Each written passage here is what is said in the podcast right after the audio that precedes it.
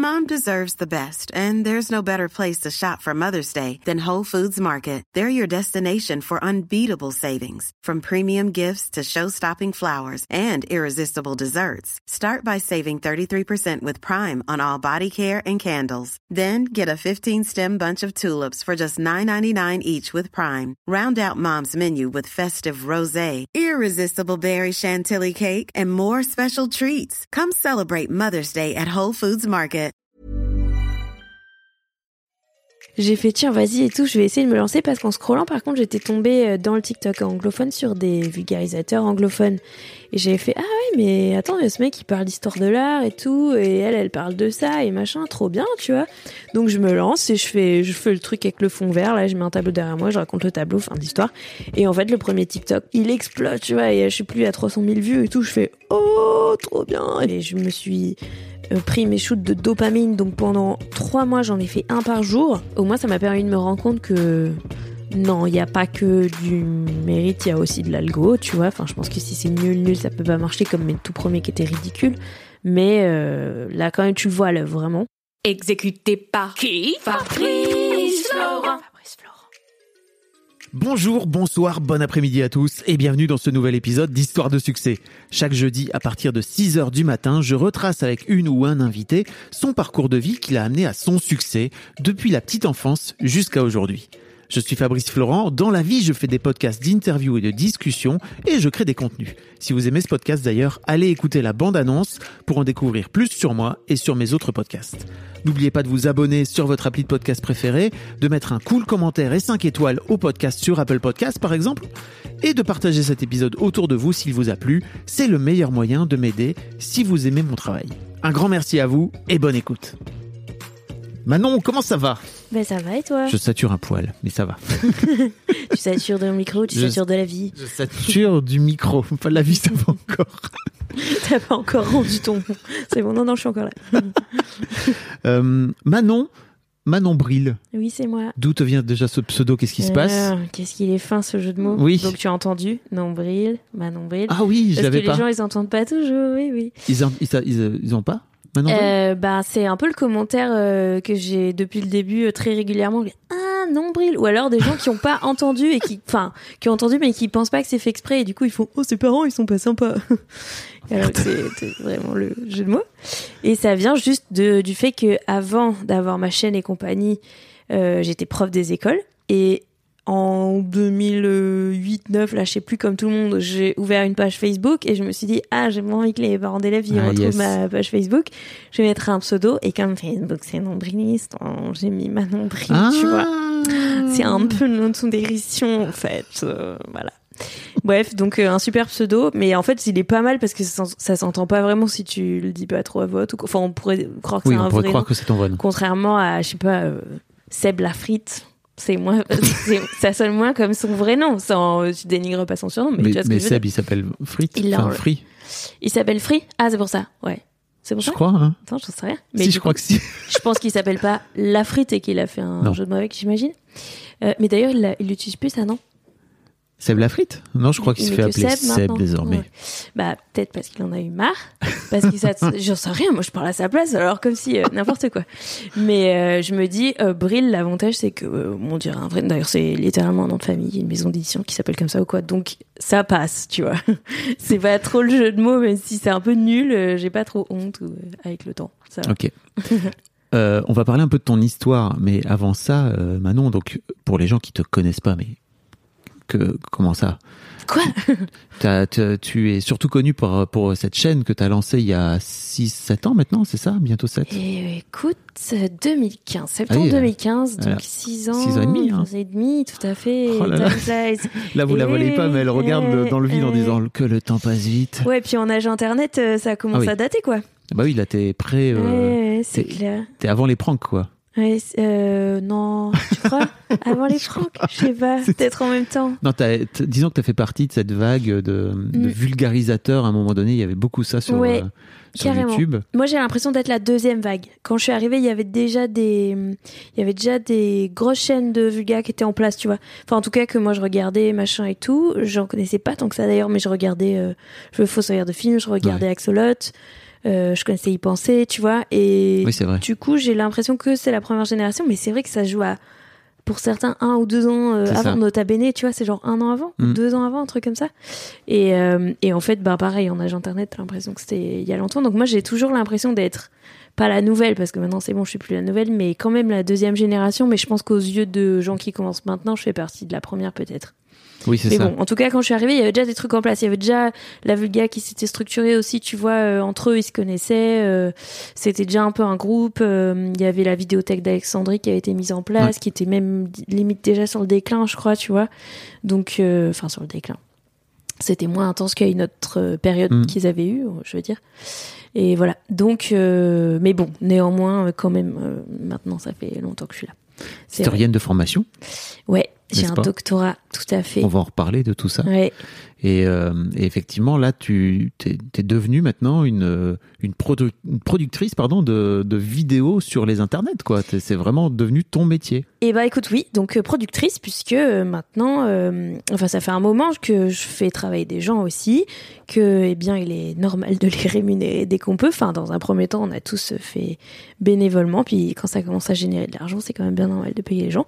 Et pour les payer, ben il faut avoir une structure, et donc euh, depuis un moment. euh, j'ai une boîte. Alors au début j'étais en, au- en auto-entreprise, puis on bidouillait avec mes potes un peu au black, machin et tout. Puis après, bah voilà, quand on a commencé à décrocher des CNC, des trucs comme ça, il fallait soit passer par euh, une autre boîte de production, ce qu'on a fait au début, puis ensuite on a fait nous-mêmes. Et pour ça, et ben notamment pour pouvoir faire des des cachets d'intermittence Ah, yes. à mon caméraman, Ouais. à Lucie, la dessinatrice avec qui je travaille, et maintenant avec son équipe, puisqu'elle est plus toute seule à faire les dessins animés, euh, bah, il nous fallait une boîte de production qui permette de faire ce statut-là. Donc, on a créé une première boîte, mais dont le statut convenait pas trop, et on vient d'en créer une nouvelle pour euh, être bien comme il faut, et c'est une petite boîte de production, tout à fait. Bravo. Merci. Et on va parler de justement de ce- cette histoire de dessin animé. Il y a un moment donné où tu t'es dit tiens j'ai envie de faire des dessins animés, ce qui est pas, ce qui n'était pas un format très répandu euh, euh, sur YouTube à l'époque. En tout cas en France, il y en En avait, France, il y en avait ouais. assez peu quoi. C'est vrai qu'il n'y en avait pas tant que ça. Les tout premiers que j'ai faits, c'est Cola Bim qui me les a proposés à une époque où on traînait ensemble et donc il m'avait dit hey on fait ça te dit on tente de faire des épisodes ensemble on en a fait deux ensemble et ensuite donc c'est Limlu euh, qui euh, qui est toujours euh, la réalisatrice de ces épisodes qui m'a dit eh vas-y nous aussi on essaye d'en faire ensemble et tout. Donc on en a fait un premier ensemble un ou deux premiers ensemble puis ça marchait bien puis on s'est dit il faut pérenniser ce truc et tout. C'est là que je suis allée chercher monter les dossiers chercher les CNC les machins pour pouvoir bah, la payer parce que pour le premier, elle m'a fait vraiment une fleur avec un tarif très très réduit, mais euh, tarif d'amis pour euh, pour l'essai, on va dire, mais extrêmement ridicule. Et ensuite, elle m'a dit bah go, mais par contre, euh, vu le temps que ça prend, évidemment, je pourrais pas lui demander de Oui, oui. faire ça gratos, c'est pas normal. Euh, donc on est allé chercher des sous pour la payer. Dans un premier temps, le CNC il passait entièrement dans son salaire. Et puis petit à petit, on a pérennisé avec euh, déjà la monétisation qui est enfin devenue intéressante. Parce que jusque-là, ça rapportait vraiment euh, genre 200 balles par mois. Mais avec les épisodes animés, on s'est mis à faire beaucoup plus de vues. Donc Ouais. ça a commencé à être des revenus, euh, bon, qui restent euh, ridicules par rapport au nombre de vues, à mon avis, mais qui euh, génèrent quand même de l'argent. Et, euh, et on a commencé aussi les placements de produits, tout simplement, parce qu'il n'y a pas de secret. c'est là qu'est l'argent. Et si on veut payer les gens comme il faut, il faut aller le chercher là où il est, quoi. On va reparler de tout ça, de Mhm. ton modèle économique, parce que je trouve ça hyper intéressant. Euh, mais avant, avant ça, c'est la première question que je pose à tous les invités, c'est à Mhm. quoi tu ressemblais Manon quand tu avais 7-8 ans? Euh, quand j'avais 7-8 ans, écoute, euh, bah, je sais pas, je, je crois que je suis une petite fille plutôt un peu discrète et tout, mais ça dépendait des contextes. Quand j'étais toute petite, j'étais très chiante, apparemment. J'étais l'enfant qui se roulait par terre dans le supermarché, tu vois. Ah, yes. Ouais. Et donc, euh, c'est ce que mes parents me disent. Euh, même euh, apparemment, fallait emmener une copine avec moi en vacances pour que je sois moins chiante. Tellement j'étais relou. Voilà. Et en fait, euh, je sais pas si c'est ça qui a changé ou non, mais je me souviens d'un jour où j'ai fini par faire pleurer ma maman. Oh, Et ça m'a. Ouais, je me souviens pas pourquoi, mais je me souviens d'elle qui s'enferme dans la cuisine en pleurant parce qu'elle en peut plus. Et de moi qui tape sur la porte en, en, étant, en ayant compris d'un coup que je lui faisais mal, en fait, et en étant terrifiée, tu vois. Et en faisant non, maman, pardon, pardon, pardon, et tout. Et j'ai l'impression qu'à à partir de ce moment-là, j'ai j'ai- Mais je sais pas si c'est une légende que je me raconte ou pas, mais j'ai l'impression qu'à ce moment-là, ça m'a calmée et j'ai compris, tu sais, l'empathie, tu vois, genre, ah putain, mais en fait. euh, moi je me roule par terre pour X raisons parce que je suis pas contente, j'en sais rien. Mais ça fait mal aux autres et j'ai pas envie de faire mal aux autres, tu vois. Donc euh, voilà, je sais pas si c'est un, un souvenir édulcoré ou pas, mais euh, c'est mon chemin, on va dire. Ouais. Voilà. Et à l'école, c'était c'était cool? Ouais, l'école c'était cool, euh, carrément rien de. J'ai. Mes parents ils ont divorcé quand j'avais 8 ans, donc euh, bon bah comme tous les enfants de parents divorcés, c'est pas des années marrantes, mais je pense qu'ils ont fait comme ils pouvaient dans leur vie d'adulte avec leur truc d'adulte pour nous épargner et tout, même si évidemment c'est pas marrant, tu vois, mais mais voilà, donc euh, non franchement. euh, oui, oui, c'était. Enfin, ma maman, elle a, elle a pu souffrir parce qu'elle s'est fait quitter, etc. Mais tu vois, bon, c'est, je sais pas comment dire, c'est, c'est la vie, quoi. Donc, euh, non, mais enfin, c'est, ça, C'est me, la vie. ça me causait de la peine, tu vois, de voir ça, mais je sais pas comment dire. C'est, je pense pas que ça soit bien de rester ensemble si on s'aime plus non plus, tu vois. Donc, euh, et que ça aurait, et que ça serait pas forcément bien passé pour Mm. autant. Mais c'est sûr que par contre, toi, d'un coup, en tant qu'enfant, tu comprends qu'il y avait un problème que tu voyais pas parce que Mhm. Devant toi, les adultes, ils faisaient semblant, tu vois. Donc, je me souviens de ces trucs-là. Euh, après, au collège, j'étais plutôt, euh, très, plutôt mal dans mes baskets et je me faisais un peu bolos et tout ça. Donc, plutôt comme ça. Et après, au lycée, à l'inverse, euh, je me suis beaucoup plus épanouie. J'ai l'impression que le climat a été moins stressant qu'au collège. Que du coup. T'es devenu euh, un peu plus populaire, c'est ça? Ou Ouais. t'avais des amis? Ouais, carrément. Bah, j'a- j'avais des amis au collège, mais on était un peu les nulos, entre guillemets. Ah oui. Enfin, en fait, C'était quoi T'étais un peu les nerds de dire ça, euh, mais T'étais un peu les, les intellos, c'est ça Ouais, ou- nous on était plutôt un peu les. Je sais pas, même pas d'ailleurs. On n'avait pas forcément toutes des bonnes notes, mais en fait, on était plutôt celles qui arrivaient pas à répondre quand on les attaquait. Tu Ah vois oui. C'est plutôt ça, mais on était ni spécialement geek, ni spécialement euh, intello ou, ou nul non plus. D'ailleurs, on était middle. Enfin, je sais pas, on était normal, j'ai l'impression, enfin banal.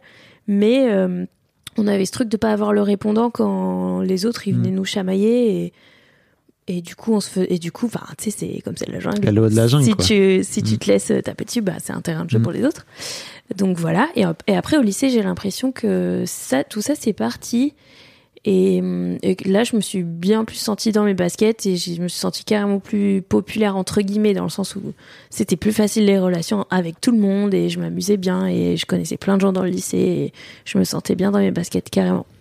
Donc je pense que c'est un mélange de plusieurs trucs de toi qui mûris et euh, probablement le les conditions euh, du lycée qui sont enfin tout le monde a grandi aussi Ouais. donc tout le monde s'est probablement un peu calmé je pense que les enfants qui détestent l'école et qui du coup sont difficiles à l'école euh, en partie ne vont pas au lycée et, et font des voies professionnelles etc donc potentiellement euh, si eux ils étaient malheureux à l'école ils nous le faisaient payer entre Mhm. guillemets d'une manière euh, même pas forcément consciente mais voilà. Et donc là je pense qu'au lycée tu commences à avoir un peu de tri sur ça et c'était un milieu plus facile. Bon je fais un peu des, des généralités mais je m'y suis sentie mieux en tout cas en ce qui me concerne.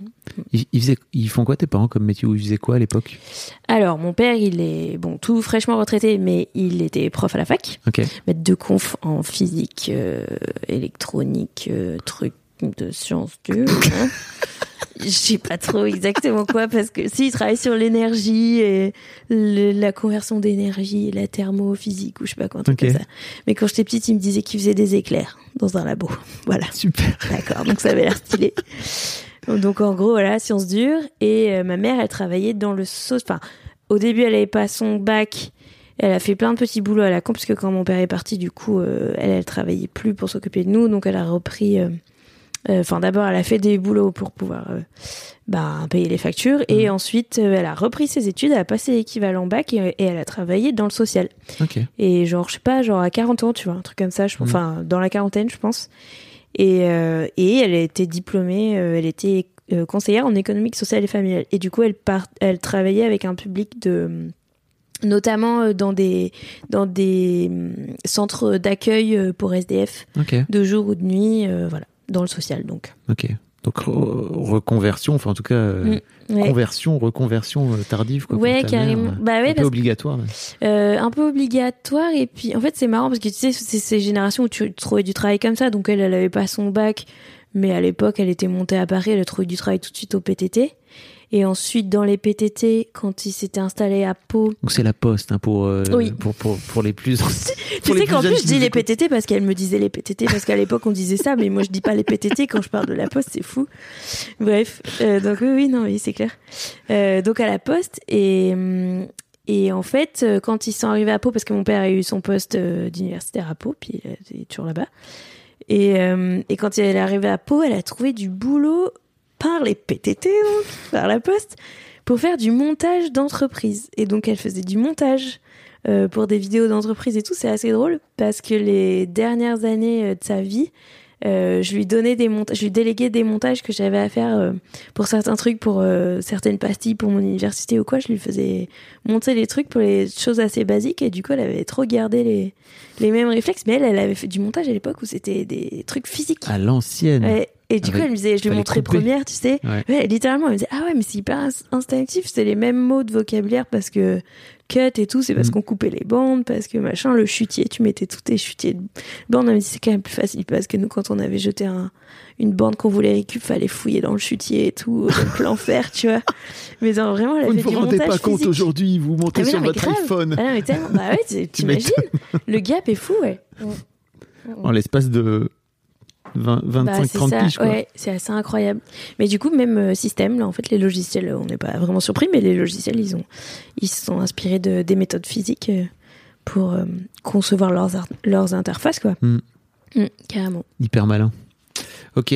Et quand, quand est-ce que tu commences à te faire picouser à l'histoire? Depuis que t'es toute petite ou? Eh bien non. Euh, alors, bon, le côté mythologie et tout ça, j'ai toujours trop aimé, puisque du coup, j'ai fait mon doctorat sur la déesse Athéna. Euh, et euh, ça, j'ai toujours bien aimé ces histoires-là et tout. C'est génial, franchement. Ouais, mais grave, c'est des histoires fascinantes. C'est pas pour rien que c'est toujours, euh, Mm. c'est ça a toujours, il y a toujours un engouement pour ça, qu'on continue de les recycler dans la pop culture, que machin, évidemment, parce que c'est des histoires épiques et tout. Euh, et donc ça, j'aimais bien. Et ma mère, elle a, parmi les trucs qu'elle faisait euh, avant de reprendre ses études pour de vrai, elle a fait un peu d'histoire de, l'art aussi. Et donc j'aimais bien parce que justement, elle nous racontait les tableaux euh, comme j'ai fait euh, dans mes premières vidéos euh, où j'expliquais les tableaux. Elle, elle me disait alors ça, l'histoire, c'est ça, nanana et tout. Ça, j'aimais bien, mais en vrai, histoire, histoire, euh, la discipline, c'est surtout parce qu'en prépa, j'ai eu des profs géniaux. C'est souvent comme ça. Et, et moi, j'étais, j'ai fait un bac S, donc tu vois, j'étais même pas, j'ai eu 11 au bac, je crois, en histoire. Donc pas spécialement, pas spécialement bonne ni intéressée au lycée. Mais par contre, euh, je suis partie dans une prépa euh, littéraire parce qu'il y avait une option art plastique. Et à l'époque, je dessinais. J'avais pour ambition de faire des écoles de dessin animé. Ah, fou. Que j'ai totalement euh, arrêté. Mais j'adore faire du dessin animé, mais en étant à l'écriture maintenant et pas, et pas au dessin. Enfin, j'aime bien cette, euh, cette ironie de, de, De mon l'histoire. parcours. Ouais, carrément. Euh, mais bref, et donc euh, là, j'ai eu deux profs donc en hippocagne euh, d'histoire qui étaient fascinants, tu vois. Et après l'hippocagne, comme euh, rarement tu passes dans les grandes écoles, et moi en plus j'ai même pas fait la canne, j'ai fait que l'année d'hippocagne. Bah, je suis allée en L2 d'histoire parce que c'était la meilleure discipline que j'ai vue euh, l'année d'avant. Et en fait, j'ai trop aimé quoi. Mais d'abord, j'ai été prof des écoles avant de revenir euh, à l'histoire. J'ai passé, Ah oui, j'ai fini ma licence. Ok. Mm. J'ai fini ma licence de d'histoire et à l'époque tu passais le concours des écoles euh, de prof des écoles à ce moment-là. Donc j'ai fini ma licence d'histoire, j'ai fait la prépa concours, j'ai eu le concours et j'ai enseigné pendant trois ans où je me suis mise à mi-temps parce que j'avais détesté la formation de prof. Vraiment genre l'IFM, j'avais haï. Mais pourquoi tu t'étais pourquoi tu t'étais lancé là-dedans alors? Ben parce que quand t'as pas masse d'idées et que je viens d'une Hmm. famille de profs, tu sais. Ah Donc, oui. euh, enfin du côté de mon père. La tout le monde est reproduction prof. sociale. Exactement. Mais moi, j'ai vraiment une théorie sur ça qui est que ça arrive beaucoup que les enfants de profs ils deviennent profs parce que juste, en fait, tous les adultes autour de toi font ça. Les profs et tes parents, ils font ça. Mm. Tes parents, ils sont souvent, c'est pas obligé, mais euh, c'était pas le cas chez moi, mais mais souvent ils se rencontrent au boulot, donc souvent les deux parents ils Mm. sont profs. Les adultes que t'as à l'école, ils sont profs. Et en fait, c'est le seul modèle euh, dans lequel tu te projettes. Donc, t'as énormément de reproduction. euh, C'est pas systématique, mais ça m'étonne pas, tu vois. C'est le, si tu sais pas trop quoi faire, en Bien fait, sûr. ce qui était mon cas, tu fais bon, bah, les adultes, ils font quoi? Ils font ça après quand ils sont grands. Puis comme ça, t'as toujours les vacances, puis Ouais. nana et tout, tu vois, tu te dis ça. Donc, je suis partie vers mieux ça. parce qu'on a Internet. Et Il y a des podcasts, tu vois, Ouais, où les gens peuvent entendre d'autres- parcours. Mais c'est vrai que. À l'époque, je crois qu'il y avait vraiment ce truc de ça t'enfermait dans un. dans Bah, c'est quoi. ça. Je pense que c'est assez logique déjà. Bon, ça, c'est un truc classique de ton habitus. Tu te projettes pas forcément beaucoup plus loin, mais peut-être pas identiquement dans les métiers de tes parents. Mais là, en tout cas, non seulement les adultes autour de toi, ils font que ça, mais en plus, la journée, je pense, tu peux te dire, OK, c'est ça le travail de papa et de maman. Parce que les autres, Tu vois, par exemple, ma mère, j'avais moins d'images de ce qu'elle faisait. Mon père, je savais qu'il donnait des cours à la fac, même si en vrai, bon, rien à voir avec ton prof de lycée, mais, mais du coup, j'avais une projection de c'est ça son quotidien. Donc, du coup, tu te représentes le métier. J'ai l'impression que, euh, tout simplement, après, tu te projettes plus là-dedans, quoi. Ok. Même si, bien sûr, c'est pas obligé, mais. Euh, bon, voilà. A lot can happen in the next three years. Like a chatbot may be your new best friend. But what won't change? Needing health insurance. United Healthcare Tri Term Medical Plans are available for these changing times. Underwritten by Golden Rule Insurance Company, they offer budget friendly, flexible coverage for people who are in between jobs or missed open enrollment. The plans last nearly three years in some states, with access to a nationwide network of doctors and hospitals. So for whatever tomorrow brings, United Healthcare Tri Term Medical Plans may be for you. Learn more at uh1.com. Donc tu fais la formation. Oui, donc je fais et la tu formation, détestes pardon. ça. J'ai détesté l'IFM, j'ai trouvé ça me suis fait chier à mourir, euh, j'ai trouvé que c'était une horreur et je me suis dit ah, je vais pas du tout aimer ce métier, Mais qu'est-ce que tu détestais dans la formation en fait? Mais parce que c'est alors je sais pas comment c'est maintenant mais du coup moi je suis passée à la hum, donc à la- à l'ancien concours. Maintenant faut un master et tout. Et moi c'était quand même je pense même que c'était les meilleures conditions parce qu'en vrai on avait une année de formation payée avec des stages et tout. T'étais Euh, sur le terrain donc avec Ouais, t'avais bah pas tant de terrain que ça en fait. T'avais deux stages de trois semaines et tous les lundis j'étais dans la même classe de l'année. Pardon.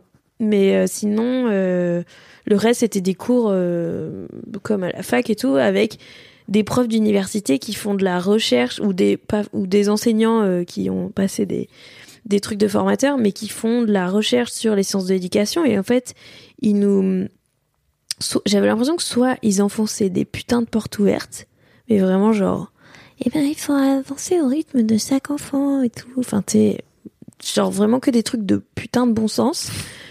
Ou alors ils nous proposaient des trucs extrêmement compliqués que tu que toi en tant que jeune prof euh, débutant tu peux pas intégrer et, et des trucs de pédagogie euh, euh, poussés euh, je pense hyper intéressant quand t'es un prof confirmé et que du coup tu t'as du- de la bouteille et tu peux réfléchir à d'autres modes de- d'éducation et mettre des trucs en place dans ta classe et tout. Mais nous, ce qu'on voulait, c'était déjà survivre lundi prochain dans la classe, tu vois. Et en fait, euh, c'était et donc avec, et les enseignants, les les maîtres formateurs qui te disaient alors. On va faire une, mise en situation freinée. Donc, imaginez que vous avez 10 élèves dans la classe. Oui, mais moi, j'en ai 30, en fait. Non, non, mais imaginons. Vous avez, ils disaient tout le temps des trucs comme ça et tu fais, mais trop bien, ton atelier, il est chambé, mais moi, j'ai, j'ai 25 euh, autres élèves à, à- enfin, pas 25, voilà, je suis pas très bonne en calcul mental, en gros, je suis prof. Ça fait Mais tu 20, vois, mais ouais, voilà. Euh, mais enfin, tu vois, bref, c'était que des trucs comme ça, soit qui me rendaient ouf, soit que je bitais rien. Et j'étais et dans la classe, euh, je me, c'était dur, tu vois, de trouver sa place et tout. Alors que j'ai eu que des gamins quasiment mignons. J'ai eu un stage euh, un peu dur, mais sinon, franchement, ils étaient choux. Mais comme t'es pas le prof titulaire, euh, t'es toujours la maîtresse du lundi ou Mhm. machin, tu vois, c'est un peu ingrat. Et après, par contre, en enseignant, euh, ça s'est carrément bien passé avec mes classes et tout. Et j'ai vraiment kiffé, euh, j'ai vraiment kiffé les gamins. C'était plus avec les parents que c'était plus pénible parce que, comme d'hab, les parents, tu leur dois des comptes et bidules. Et, et en plus, quand t'es jeune et que tu fais jeune, ils te prennent vraiment de haut, tu vois. Euh, tout ça pour d'ailleurs à la fin de l'année à chaque fois j'avais le droit Ah, finalement ça s'est bien passé. Oui. Attends de voir. Avant en fait c'est ça tu vois c'est si ça se passe mal c'est normal que tu gueules. C'est absolument normal que tu ailles te plaindre de ton prof ou que tu discutes avec lui euh, sans même parler de se plaindre ou quoi. C'est normal. Mais juste viens pas viens pas être sur mon dos avant que tu saches comment ton enfant se sent ou comment Mm. ça se passe ou est-ce qu'il a des problèmes. Deux secondes. Enfin bon bref. Les parents mais bref C'est Et- un peu les parents de cette génération-là, j'ai l'impression. que- Enfin, en tout cas, Ouais. euh, j'ai un, un peu l'impression que mes, mes darons, ils étaient un peu moins sur le dos des profs. Ouais. hein, Dans cette génération-là, un peu plus. euh, bon, bah, c'est le rôle de l'école, et en fait, ils vont se Mm. démerder là-bas, et nous, on a ouais. notre rôle à nous. Enfin, bref. Bah, C'est vrai peu- que t'avais un truc de quand tu punis un gamin, faut aussi justifier pourquoi tu l'as puni, Mm. tu vois. Et, euh, et en fait, euh, il y a un pro... en fait, c'est-à-dire que si le parent il a pas compris la punition, encore une fois, je trouve ça sain et normal qu'il ait besoin Mm. d'en parler avec toi. Je dis pas du tout qu'il faut pas discuter, et Oui. surtout pas, tu vois. Et au contraire, c'est très important d'avoir le dialogue avec les familles, au contraire. Mais c'est juste que si, si ils viennent te prendre à défaut en te demandant des comptes, avec en plus le gosse à côté à qui donne la main, Oui. qui est le gamin il entend, maîtresse elle, elle dit de la merde, en gros tu peux être sûr que le gosse dans la classe après, il va jamais rien prendre de ce que tu lui donnes en fait. Quand bien même euh, c'est des bons trucs et parce qu'il va se dire bah de toute façon ou alors éventuellement il va prendre ton parti, ça arrive aussi. Et Ah c'est ouais. vis-à-vis de ses parents, bah ça dépend tu sais les enfants, Ouais. c'est maîtresse qui l'a dit, ça existe aussi, tu Ouais, vois. bien sûr. Euh, et du coup les parents ils vont eux aussi être en difficulté. Enfin bref, on a on n'y gagne pas à devant l'enfant euh, pas à coopérer. Je pense. Mais après, voilà, je dis pas qu'il faut pas, surtout pas euh, ne pas discuter ou quoi, mais c'est juste, euh, tu sens qu'il y a un, un truc de, euh, bah on me doit ça, tu vois, euh, Ouais. et c'est pas normal. Et mon enfant, nan, nan. et tu dis, bah si, là, en fait, votre enfant, euh, il est turbulent ou alors euh, il a tapé machin, c'est normal qu'il soit puni. En Ouais. fait, c'est, voilà, c'est un fonctionnement de société. et ben, euh, et ben, des fois, c'est compliqué. Alors euh, bon, c'est pas, pas- c'est toujours pareil. C'est qu'en plus, tu te rappelles des parents qui ont été difficiles, mais il y en a aussi plein qui étaient adorables et, et trop mignons et, et, et qui te soutenaient.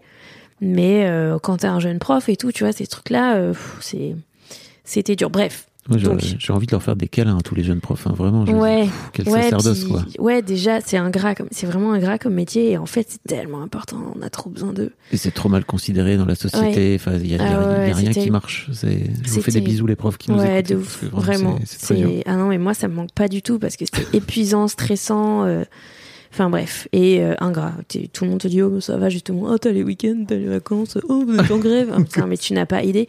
Et surtout t'es payé une misère pour le le nombre de travail que tu fais. Enfin bon bref.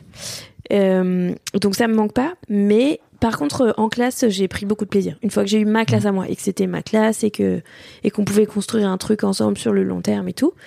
Mais comme je m'étais mise tout de suite à mi-temps en me disant ça va pas me plaire, il faut que j'ai une roue de secours, euh, j'avais démarré un master. Et à l'issue du master d'histoire, euh, je me suis, j'ai eu une opportunité pour aller en thèse financée. Donc j'ai pu arrêter d'enseigner. Mais je suis toujours euh, prof, je suis juste en dispo. Depuis. Encore. depuis. Attends, depuis 2013, je crois. Je suis en dispo. enfin, j'ai été détachée d'abord parce que j'avais mon contrat doctoral. Donc, quand tu as un contrat à côté, tu peux faire valoir. Bref, tu peux continuer à accumuler tes points d'ancienneté puisque tu travailles pour l'État. Quand je faisais ma recherche, je travaillais Ouais. pour l'État. Mais ensuite, euh, en dispo. Et depuis que je fais. Depuis que je fais mes vidéos, je suis en dispo. Donc, euh, je me fais oublier, tu sais, de l'administration. Donc, on sait jamais, tu vois. Mais, euh, mais bon, je pense qu'à un moment donné, ils vont me dire bon, bah maintenant, faut démissionner et tout. Mais bref, donc pour l'instant, je renouvelle Parce ma que ça veut dire que demain, tu peux dire écoutez, je suis à la rentrée, à la rentrée prochaine, je peux dire, je récupère mon poste absolument. Enfin mon poste, j'ai pas eu de poste euh, Oui. à moi euh, attitré, mais, Non, moi, tu peux mais j'ai le récupérer. statut de prof et il, il serait obligé de m'attribuer un truc. Ceci dit, je crois qu'ils recherchent. Donc, si tu veux, à mon avis, tu n'aurais pas trop de mal Voilà. à trouver. C'est ça, À mon avis, il manque c'est ça, de, ouais, ouais, carrément. Ouais, de mains. C'est ça. Mais non, parce que maintenant, ils te mettent les, ils mettent tes vidéos dans les lycées pour euh, faire les cours. Ça n'est pas un cours. Attention, les vidéos ne remplacent pas les profs et puis en tant prof, je suis. Mais euh, oui, oui. Mais je vois dans Ah les- oui, tu veux dire genre ma classe, ma classe ça pourrait être ça. Bah, grave. C'est genre, en fait, si si, je suis en poste, j'ai j'ai mis des vidéos et les élèves ils regardent mes vidéos, c'est tout. Tu restes à côté. Vous voulez, vous voulez un commentaire de texte? Je peux vous faire. Petite audio-description si vous voulez. Ouais, Ça n'existe plus les audio descriptions, les commentaires audio, c'est triste. Les Sur commentaires, quoi? Sur Ça les DVD, Ah, Tu ah sais? ouais, la version, euh, la version commentée, de- commentée par le réel Ah, ou les acteurs ou je sais pas quoi. tu pourrais faire ça. Bah, c'est les vidéos de React sur euh, Twitch. Enfin, c'est les Quand tu fais toi-même tes propres Tu en- ça se fait pas mal ça, non? De mater un, un docu ou une vidéo de toi et de commenter avec ton chat euh, ce que t'as fait et tout. Euh, je vois assez peu de youtubeurs qui font Ah ouais ça. J'ai l'impression ouais, que ça se fait. J'ai vu euh, Antoine Daniel qui avait fait un propre, son propre Ouais. react à une conférence qui était terrible. ah mais euh, oui, mais qui- pour euh, rigoler. mais pour rigoler. Après, il l'a refait trois ans plus tard parce qu'il se souvenait. Il a fait le react à son react. ah, c'est bien ça. Trop drôle, il faut que je mette.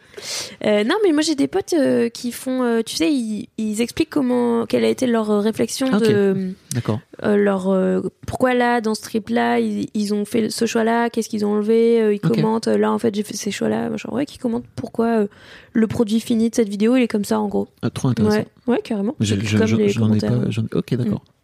Euh, mais bref, revenons à ton à ton parcours si tu veux bien. Donc effectivement, tu, tu te lances à mi-temps et tu te dis, euh, qu'est-ce que qu'est-ce que tu vas faire de beau quoi? Alors à ce moment-là, je me dis, je vais faire de la recherche en histoire. Donc tu te lances vraiment dans ta thèse à ce moment-là. ouais, Ok. ouais. Donc master, hop, terminé. Euh, j'ai une bourse de thèse, donc je peux arrêter d'enseigner en même temps euh, et donc d'avoir mon mi-temps. Donc j'ai des revenus qui viennent d'ailleurs et je me lance dans la thèse. Et en fait, bah, au début, je me dis, je vais faire de la recherche. J'espère, parce que c'est dur c'est super dur d'avoir un poste. C'est très, très bouché. Donc, euh, mais bon, j'y vais avec toute ma volonté et j'ai trop envie de bosser dans la recherche. Et en fait, euh, ben, pendant, au bout de deux ans, trois ans, deux ans, deux ans, euh, de, thèse, je, je démarre la chaîne YouTube suite à une petite expérience de vulgarisation parce que j'ai participé à ma thèse en 180 secondes. Euh, donc qui est le, c'est un concours organisé par le CNRS où les, les doctorantes et les doctorants ils présentent leur euh, thèse en trois minutes pour le grand public. Et donc moi j'ai participé, je crois que c'était la deuxième édition en France, je crois, en 2015. Euh, et en fait j'ai eu le prix du public à la finale régionale de Midi-Pyrénées. Donc ce qui te qualifie pas pour la finale finale nationale, mais par contre ça voulait dire que la majorité de la salle avait voté pour moi, tu vois. Et du coup je me dis ah cool, ça veut dire que j'ai convaincu la salle, tu vois, et peut-être il y a un public qui peut aimer euh, mon ton et mes sujets. Et en même temps, à peu près dans les mêmes mois, j'ai fait une petite vidéo euh, avec un pote qui se trouve être toujours mon réel aujourd'hui, euh, mais et qui est caméraman et qui avait du matériel, et qui sait faire de la vidéo et tout. On a fait une vidéo sur les curiosités de la ville de Toulouse pour répondre à, à un petit concours de court métrage d'une asso organisée, euh, qu'une asso de la fac organisée. Ah, je Sur savais les- même, ouais, même pas c'était l'objectif. C'était juste, pour- c'était un truc sur les 2 millions de la ville de Toulouse. Il y avait la, une asso qui faisait ça. Et justement, moi, je matais Axolot, qui avait sorti ses, ses- son étrange escale à New York et qui avait cette idée de dire, euh, bah, euh, à New York, tout le monde connaît la Statue de la Liberté et compagnie, l'Empire State, même si tu y es pas allé, tu sais ce que c'est. Euh, moi, je vais vous montrer autre chose. Et je trouvais l'idée trop bien. Je me suis dit, tiens, on va faire ça avec Toulouse. Et en plus, vraiment en s'adressant aux Toulousains, tu vois, en Ouais. disant, t'habites ici, mais pourtant, t'as jamais remarqué ça et tout. Et en fait, euh, ça a trop marché. Et parce que, en fait, donc j'ai fait le petit court métrage. Une fois que le concours était fini, je l'ai posté en ligne. Je crois que ça c'est en juin ou en juin 2015. Mais je l'ai mis en ligne sur Vimeo car j'avais un Ouais. compte Vimeo à l'époque. Et en fait, la vidéo, elle a grave. Enfin, tu sais, ça fait ce truc où évidemment les échelles sont plus les mêmes aujourd'hui, mais genre je la poste, je la poste et je la poste sur Facebook pour la montrer à mes amis en public. Et le soir, je reviens et il y a 800 vues, tu vois, ou un truc comme ça. Mm. Et je fais, waouh, mais c'était fou, tu vois, euh, 800 vues, alors que c'est juste sur mon Facebook perso Mm. que ça a tourné. Donc, trop dingue, trop bien. Et euh, je sais plus. Alors là, je me, je me rappelle plus si c'est moi qui l'envoie à la presse locale ou si c'est la presse locale qui tombe dessus. Bref, en tout cas, il y a des articles dans euh, des trucs comme la Dépêche ou Côté Toulouse et tout. En plus, avec des titres genre la Toulousaine qui connaît mieux Toulouse que vous et tout. Donc évidemment, les Toulousains, ils sont pas contents, ils y vont et tout. Et là, ça se met à faire euh, des vues, des vues, et en une semaine, il y a 80 000 vues, tu vois. Mm. Alors qu'on est personne et que c'est sur Vimeo, et moi je suis là, wow, qu'est-ce qui se passe? et tout, c'est trop fou. Voilà. Moi, je me souviens qu'à l'époque, je t'avais, je t'avais ren- découvert par cette vidéo-là qu'on Ouais. avait relayée sur Mag. Ouais, carrément. Et je m'étais dit, waouh, trop, Trop bien, une nouvelle meuf. Parce qu'à l'époque, Ouais. il n'y avait pas Il beaucoup y en de avait pas tant ça, mais ouais. Une nouvelle meuf marrante, il y en avait encore moins. Ouais, Et puis en plus, qui, qui a des propos, euh, qui, qui a un propos marrant, et puis qui est, Ah oui. tu vois, ta réelle, elle était sympa et tout, et puis t'avais un ton un peu, décalé. un peu marrant, quoi. Ouais. Tu vois, ça Bah, n'existait pas merci. trop, quoi, à l'époque. Bah c'est vrai. euh, Enfin, je pense qu'il y en avait, mais pas 10 000. En effet, Oui. il y en avait, mais pas 10 000. Et c'est vrai que j'avais pas 10 Et 000 il n'y modèles avait en pas tout cas. tous les mois, il n'y avait pas une Mm. nouvelle meuf qui sortait euh, Ouais, c'est avec vrai. un peu dans ce ton-là, quoi. c'est vrai. Mais tant mieux si ça a changé. Oui. Et, euh, et justement, bah après, on s'est dit avec mon pote, euh, bon bah, euh, vas-y, on pourrait essayer de faire une chaîne YouTube en alliant l'expérience vidéo, mais la ville de Toulouse, c'est pas spécialement ma spé, mais expérience vidéo avec mon domaine, l'histoire et tout. Même si pendant un temps, j'ai continué les formats des villes, les vidéos de détail, j'appelais ça. Et justement, j'ai lancé la chaîne et je t'ai écrit. Mm. Enfin, j'ai écrit à Mademoiselle en tout cas parce que je me souviens d'avoir maté l'interview peut-être de Solange te parle ou je sais plus, peut-être Solange te parle, ou euh, je pense que c'est toi qui fais l'interview si je me souviens bien et tu dis ouais bah nous on aimerait bien booster euh, les meufs. Je m'excuse si c'est pas toi et que j'ai mélangé les noms, mais bref moi. Il me semble. Euh, et on, on veut essayer les meufs, euh, essayer de- d'aider les meufs qui démarrent et tout. Je me dis bah vas-y, je vais envoyer et tout. Et donc pareil, je me souviens que tu m'avais don- donné des conseils, que vous m'aviez fait un article et tout sur la première vidéo qui était sortie. Donc euh, petit boost de démarrage Ouais, qui m'a cool. carrément bah ouais non mais mission accomplie franchement regarde trop cool. Mais c'est vrai que c'est vrai qu'à l'époque il n'y avait pas beaucoup de, de vulgarisatrices. En fait, le, Il y le avait de- Charlie ouais c'est ça. Il y avait Charlie et moi je la connaissais même pas. Je connaissais même pas sa chaîne à ce moment-là. J'étais Ouais. pas tombée dessus, tu vois. et il y avait pas, il y avait beaucoup de beaucoup de Il y avait fait. Viviane, je pense, euh, syllabus. je pense. Ah oui, c'est vrai. Euh, Déjà? Ah, je pense ouais, ouais, ouais. qu'elle était là, ouais. Oui, oui, je suis sûre parce que quand je suis arrivée, je les ai rencontrés en bloc. Tous et ils étaient déjà en place depuis au moins un an, je pense. Au moins. Ou deux, peut-être, je sais plus. Il y avait Florence Porcel. Oui. Avait Florence Porcel qui, elle, était là dans les tout, tout débuts d'ailleurs. Je pense qu'elle Ouais. Mm. elle était vraiment là, euh, encore avant euh, Florence, je pense.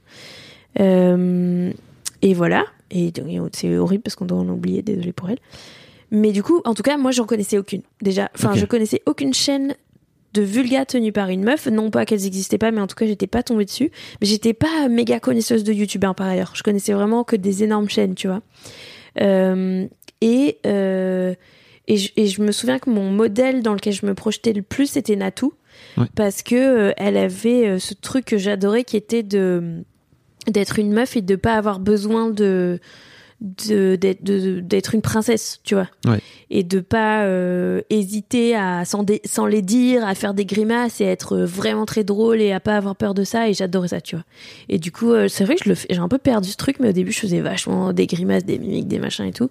Et je trouvais ça trop cool que elles s'en battent les steaks de de comment euh, de à quoi elle ressemblait puisque c'était pas le propos sa chaîne c'était une chaîne d'humour point Ouais. barre tu vois et je trouvais ça trop bien Tu fais un peu plus attention à ton image, t'as l'impression maintenant, en, en vieillissant ou- Euh, alors attention à mon image, je sais pas, mais c'est surtout que j'ai l'impression que j'ai un peu perdu ce petit grain de folie euh, que j'avais au début. Tu vois, je sais plus trop les grains, c'est vrai que je fais plus des grains. Pourtant j'aime bien, hein, c'est même pas.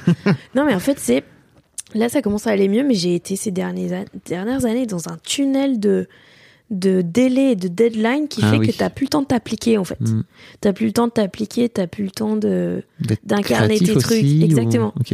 Et en fait, il y a plein de trucs qui se perdent au passage comme ça. Mais même au début, tu vois, je commençais, genre, je cachais des easter eggs dans mes vidéos, des Ouais. trucs comme ça, et je prenais du temps et, et beaucoup de plaisir à faire ça. Et là, j'ai des deadlines de malade qui font que, bon, faut prendre le, le script, on le dit, on le tourne, on le monte, et il y a, ben, ça perd en âme, clairement. Mais euh, voilà, en tout cas, je travaille en ce moment à aménager. C'est trop mon- intéressant de te rendre compte, enfin, Ouais. d'avoir réussi, on en reparlera, mais d'avoir Mhm. réussi à t'aménager de l'espace Ouais. euh, mental pour Je- ça aussi, quoi. J'y bosse pour, euh, Pour retrouver revenir ça. à ton, Ouais, carrément. à ton sujet.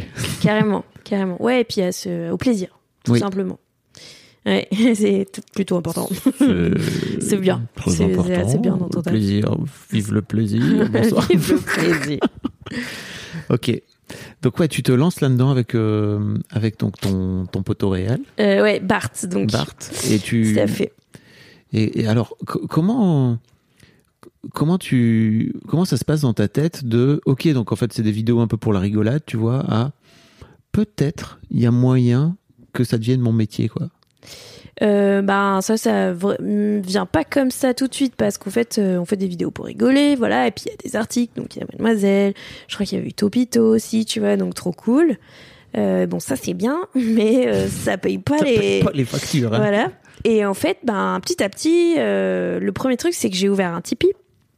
En plus, à une époque où quand même, on était un peu en mode, ah, je sais pas trop, c'est, c'est chaud de demander de l'argent aux gens, tu sais, euh, on avait encore un peu honte de faire ça, enfin, en tout cas, dans le milieu de la vulga. Mais, alors que maintenant, euh, vraiment, genre, C'est vraiment très- basique, très- ouais. c'est vraiment passé dans les usages. Euh, bref, et donc euh, je me souviens qu'on le justifiait énormément. C'est quand tu ouvrais un Tipeee, tu donnais plein de justifications de pourquoi tu faisais ça et tout.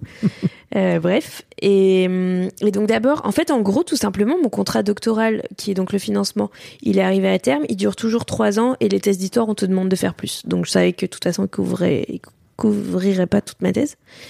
Euh, et donc quand il a été terminé, je me suis dit bon bah il faut que j'ai il faut que j'ai d'autres financements. C'est hors de question que je retourne à l'école, même en mi-temps. Euh, donc euh, j'ai ouvert un Tipeee et en même temps parce qu'au début il était il a été relativement vite élevé par rapport à la taille de ma chaîne, mais évidemment ça suffisait pas pour vivre. Et en même temps j'avais un mi-temps où je faisais des vidéos pour ma fac. Ah ok. Donc ils avaient repéré que je faisais ça. Oui, c'est évidemment c'est vite arrivé à leurs oreilles, mais trop bien parce que du coup ils m'ont dit ah mais génial tu vas nous faire des vidéos aussi et comme ça on te prolonge un peu ton co- ton contrat ton financement de thèse avec il fallait un prétexte en gros. Mais euh, mais on te paye à faire ça puis comme ça t'as du t'as des sous pour euh, donc j'avais un mi-temps avec la fac pour leur faire des vidéos pour le la chaîne Monde Sociaux qui est une chaîne de vulgarisation des sciences humaines et sociales euh, et donc euh, les deux combinés, dans un premier temps, je fais ah bah nickel. Là en fait, je vis de mon activité de vidéaste vu que je fais des vidéos pour la fac, pas directement de la chaîne uniquement, mais de l'activité de vidéaste parce que euh, en fait, c'est en faisant des vidéos que je paye mes factures, là, clairement. Ça, c'est classe. hein, Donc quand même. euh, très cool. Ouais, vraiment C'est- très très cool. Très très cool. Ben en fait, tu sais, bon, c'est quand même un, un concours de facteur de chance aussi, tu vois. Ça, ça tombe là. euh, Ils auraient pu ne pas me le proposer, donc il aurait fallu que j'ai un job à côté, donc ça aurait pas été tout de suite euh, des vidéos. Peut-être ça aurait été jamais parce que ça m'aurait fatigué. Enfin, tu vois. Y a Mais c'était des- finalement ultra malin d'avoir fait un truc sur la ville de Toulouse. Alors c'était le, le but de la le but de, de- du concours, c'est ça. Mais en fait, euh, c'était ultra malin d'al- d'aller chercher un truc ultra local parce que finalement, euh, ça t'a mis un zoom euh, pour émerger, peut-être. local Mm. très très Ouais, rapide, quoi. C'est possible. Ouais. Et puis en France, on aime bien le côté régionaliste. tu Ouais, j'ai un peu l'impression qu'il y a ce truc-là, quoi. Alors, ma- je sais pas si c'est malin dans le sens où c'est pas réfléchi, mais il se trouve que ça tombe, tu vois, c'est plutôt ça. Mais en tout cas, le créneau a bien marché. Euh, cela dit, c'était la première vidéo, puis après tout de suite on est passé sur Oui. autre chose, tu vois. Euh, mais je vais... par contre, je repense toujours au fait que si je l'avais mis cette vidéo sur YouTube à ce moment-là au lieu de Vimeo, ça aurait été vraiment autre chose, ça aurait été probablement encore plus viral et euh, j'aurais pu construire tout de suite une. Peut-être avec la- le système de recommandations, etc. Déjà à Ouais, qui commence bon, à exister. Après, c'est pas grave, tout va bien maintenant. C'est pas comme si on galérait. Mais, euh, mais bref. Et donc, mais oui, peut-être que ça, ça a carrément contribué. Euh, et puis voilà. Et puis après, ben, petit à petit, comme je disais, donc je finis ma thèse. Déjà, fallait finir la thèse. C'était le truc. C'était hors de question de de pas finir, euh, sachant que j'avais un financement et machin et tout. Je voulais aller au bout. Et puis comme ça, je me sentais plus légitime dans mon dans mon truc de vulga. Enfin, c'est pas que tu ne peux pas faire de vulga si tu n'as pas de diplôme. hein, attention. Mais comme ça, j'étais allée au bout de la démarche. Non, non, mais j'insiste parce qu'il y a plein de vidéastes qui bien ont, sûr. qui ont pas de diplôme et qui font très bon travail. C'est pas la question, tu vois. Mais comme ça, j'allais au bout du truc. Et en vrai, c'est un énorme plus sur ma carte de visite pour plein d'institutions avec qui je bosse. Et je le vois parce que euh, j'ai des amis à taille de chaîne à peu près équivalente en vulga qui ont pas ça, on- ou même qui ont des chaînes plus grosses. Et ben j'ai des trucs très stylés parce que je sais que les musées et les trucs comme ça, des Ouais. fois ils sont encore un peu frileux et que quand leur service com ils disent non mais regardez elle a un doctorat, ça me fait passer devant certains, tu vois. Donc écoute franchement euh, j'en ai chié pour faire ma thèse et ben tu sais quoi ça paye. Ouais, ouais. Voilà, donc euh, je crache pas dessus. Ça veut pas du tout dire encore une fois que les autres ils font pas du bon boulot. Hein, c'est pas ça que je dis, mais juste clairement ça me ça me fait passer devant certains pour certains trucs, je le vois. T'as bossé hardcore pour utiliser Ouais, ta chier pour ouais, ouais. Oh, vraiment, j'étais non, mais franchement c'était épuisant. Je faisais un vlog de thèse pendant la, si ça vous intéresse, euh, chers auditeurs, euh, pendant la rédaction. Euh, donc pendant la dernière année et demie, j'ai fait un vlog euh, à peu près une fois par mois où j'expliquais ce que, en quoi ça consistait l'activité et ce que je faisais. Alors euh, aujourd'hui, j'ai écrit trois pages et euh, en fait, je vais à la bibliothèque, mais comme ça, on voit un peu à quoi ça ressemble. euh, ouais, la- le quotidien de. La déprime. de- bah, c'est pas mal de déprime, on va pas se mentir.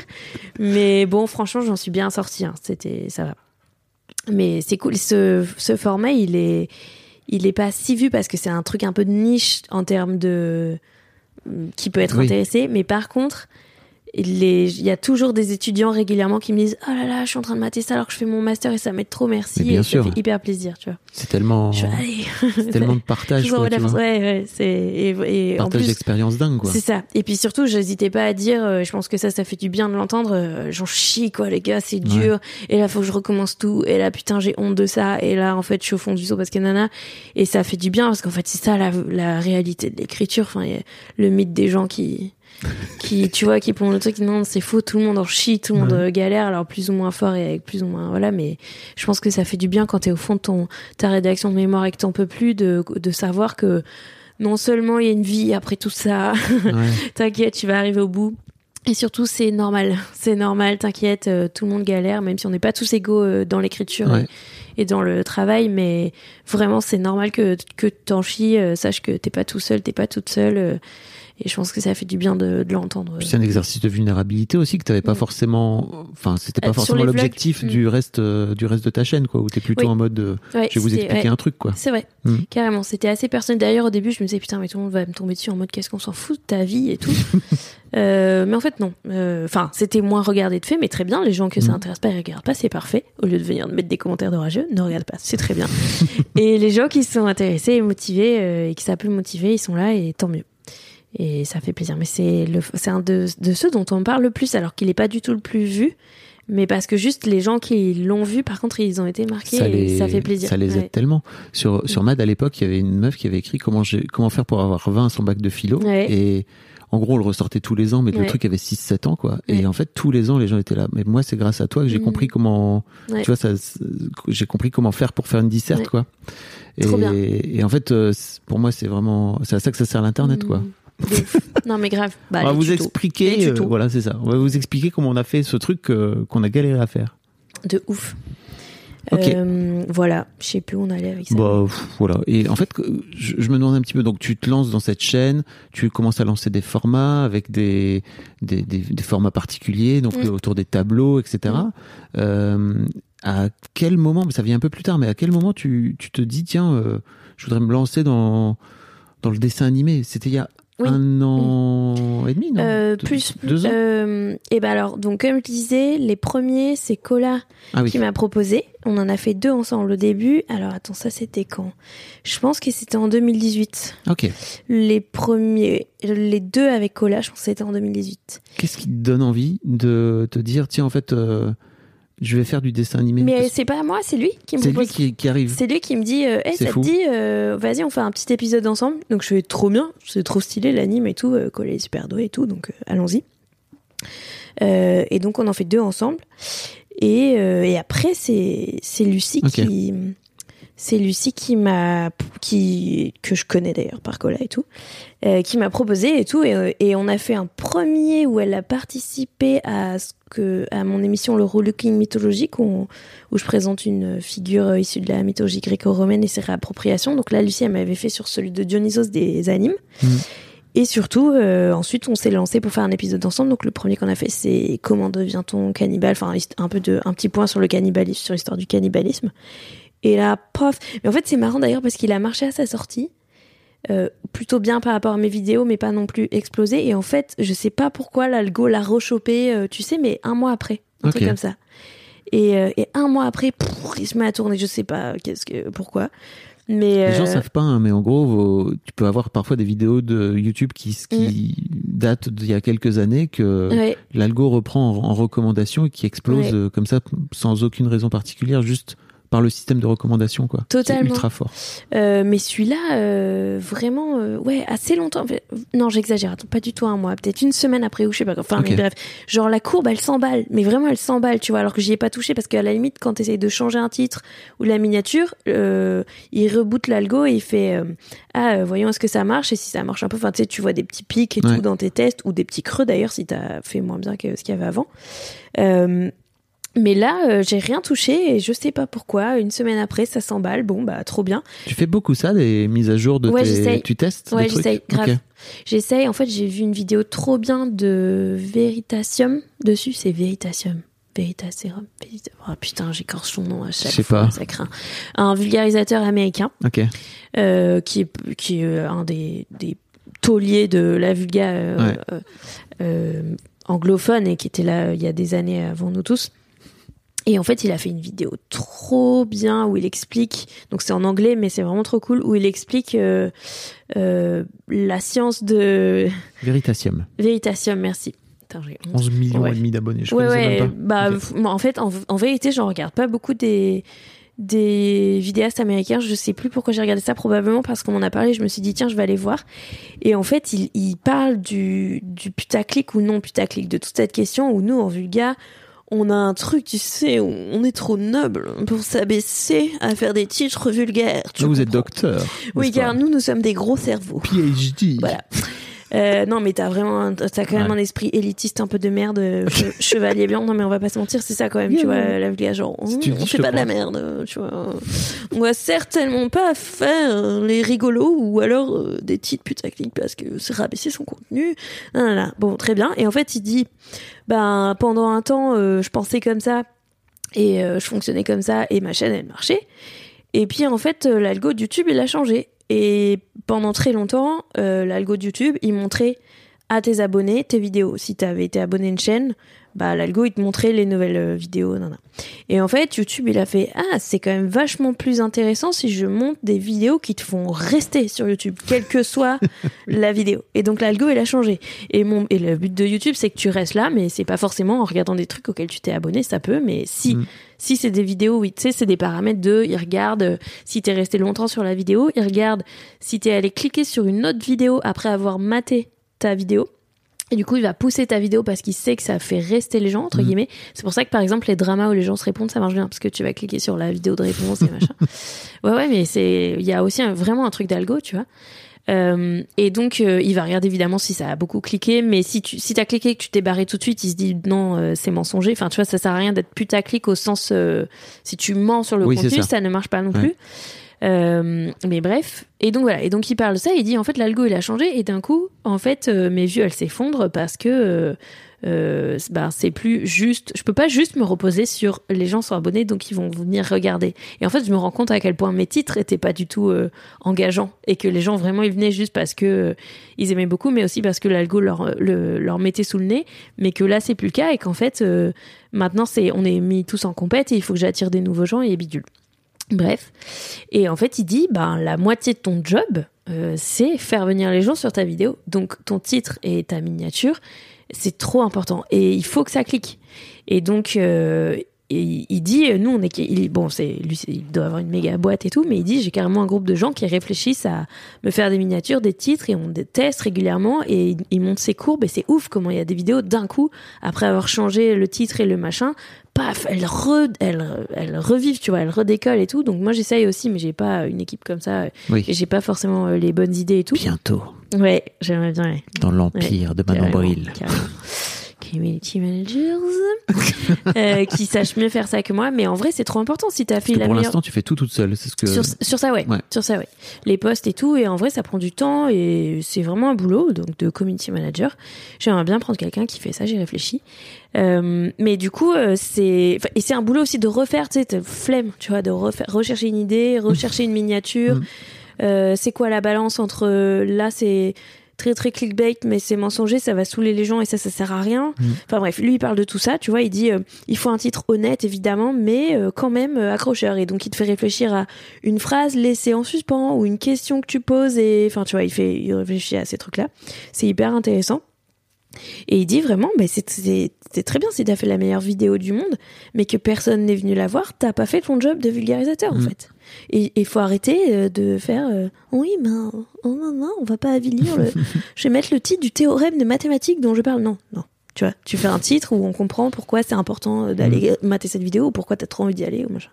Bref. Et donc ça c'est un job et il y a encore du du classisme sur ça parce que oh, je vais pas mettre ça hein. mais moi je m'en fous un peu. Euh, je veux que les gens y viennent. Je veux pas non plus leur mentir parce que sinon encore une fois ça sert à rien. Ouais. ils sont déçus ils sont énervés. C'est pas ça le truc. Mais il faut réfléchir à comment on les fait venir aussi.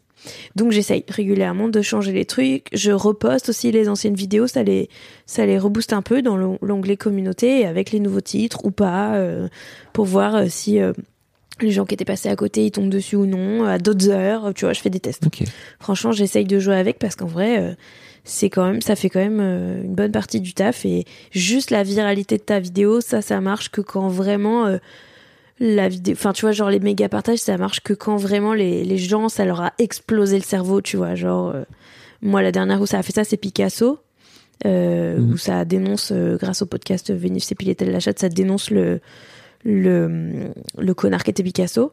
Et là, elle a été énormément partagée parce que tout le monde a fait What? Mais je savais pas, mais t'as vu ça, tu l'as vu? Non, non, non. Mais sinon, même si t'as fait une vidéo trop bien, les gens ils ont kiffé, mais ils ont pas forcément le besoin de le partager, tu vois, de le montrer aux autres et de bidule. Donc, euh, en vrai, il faut que tu les attires, il faut que tu les aspires avec ton, ton titre et ta miniature euh, de base, quoi.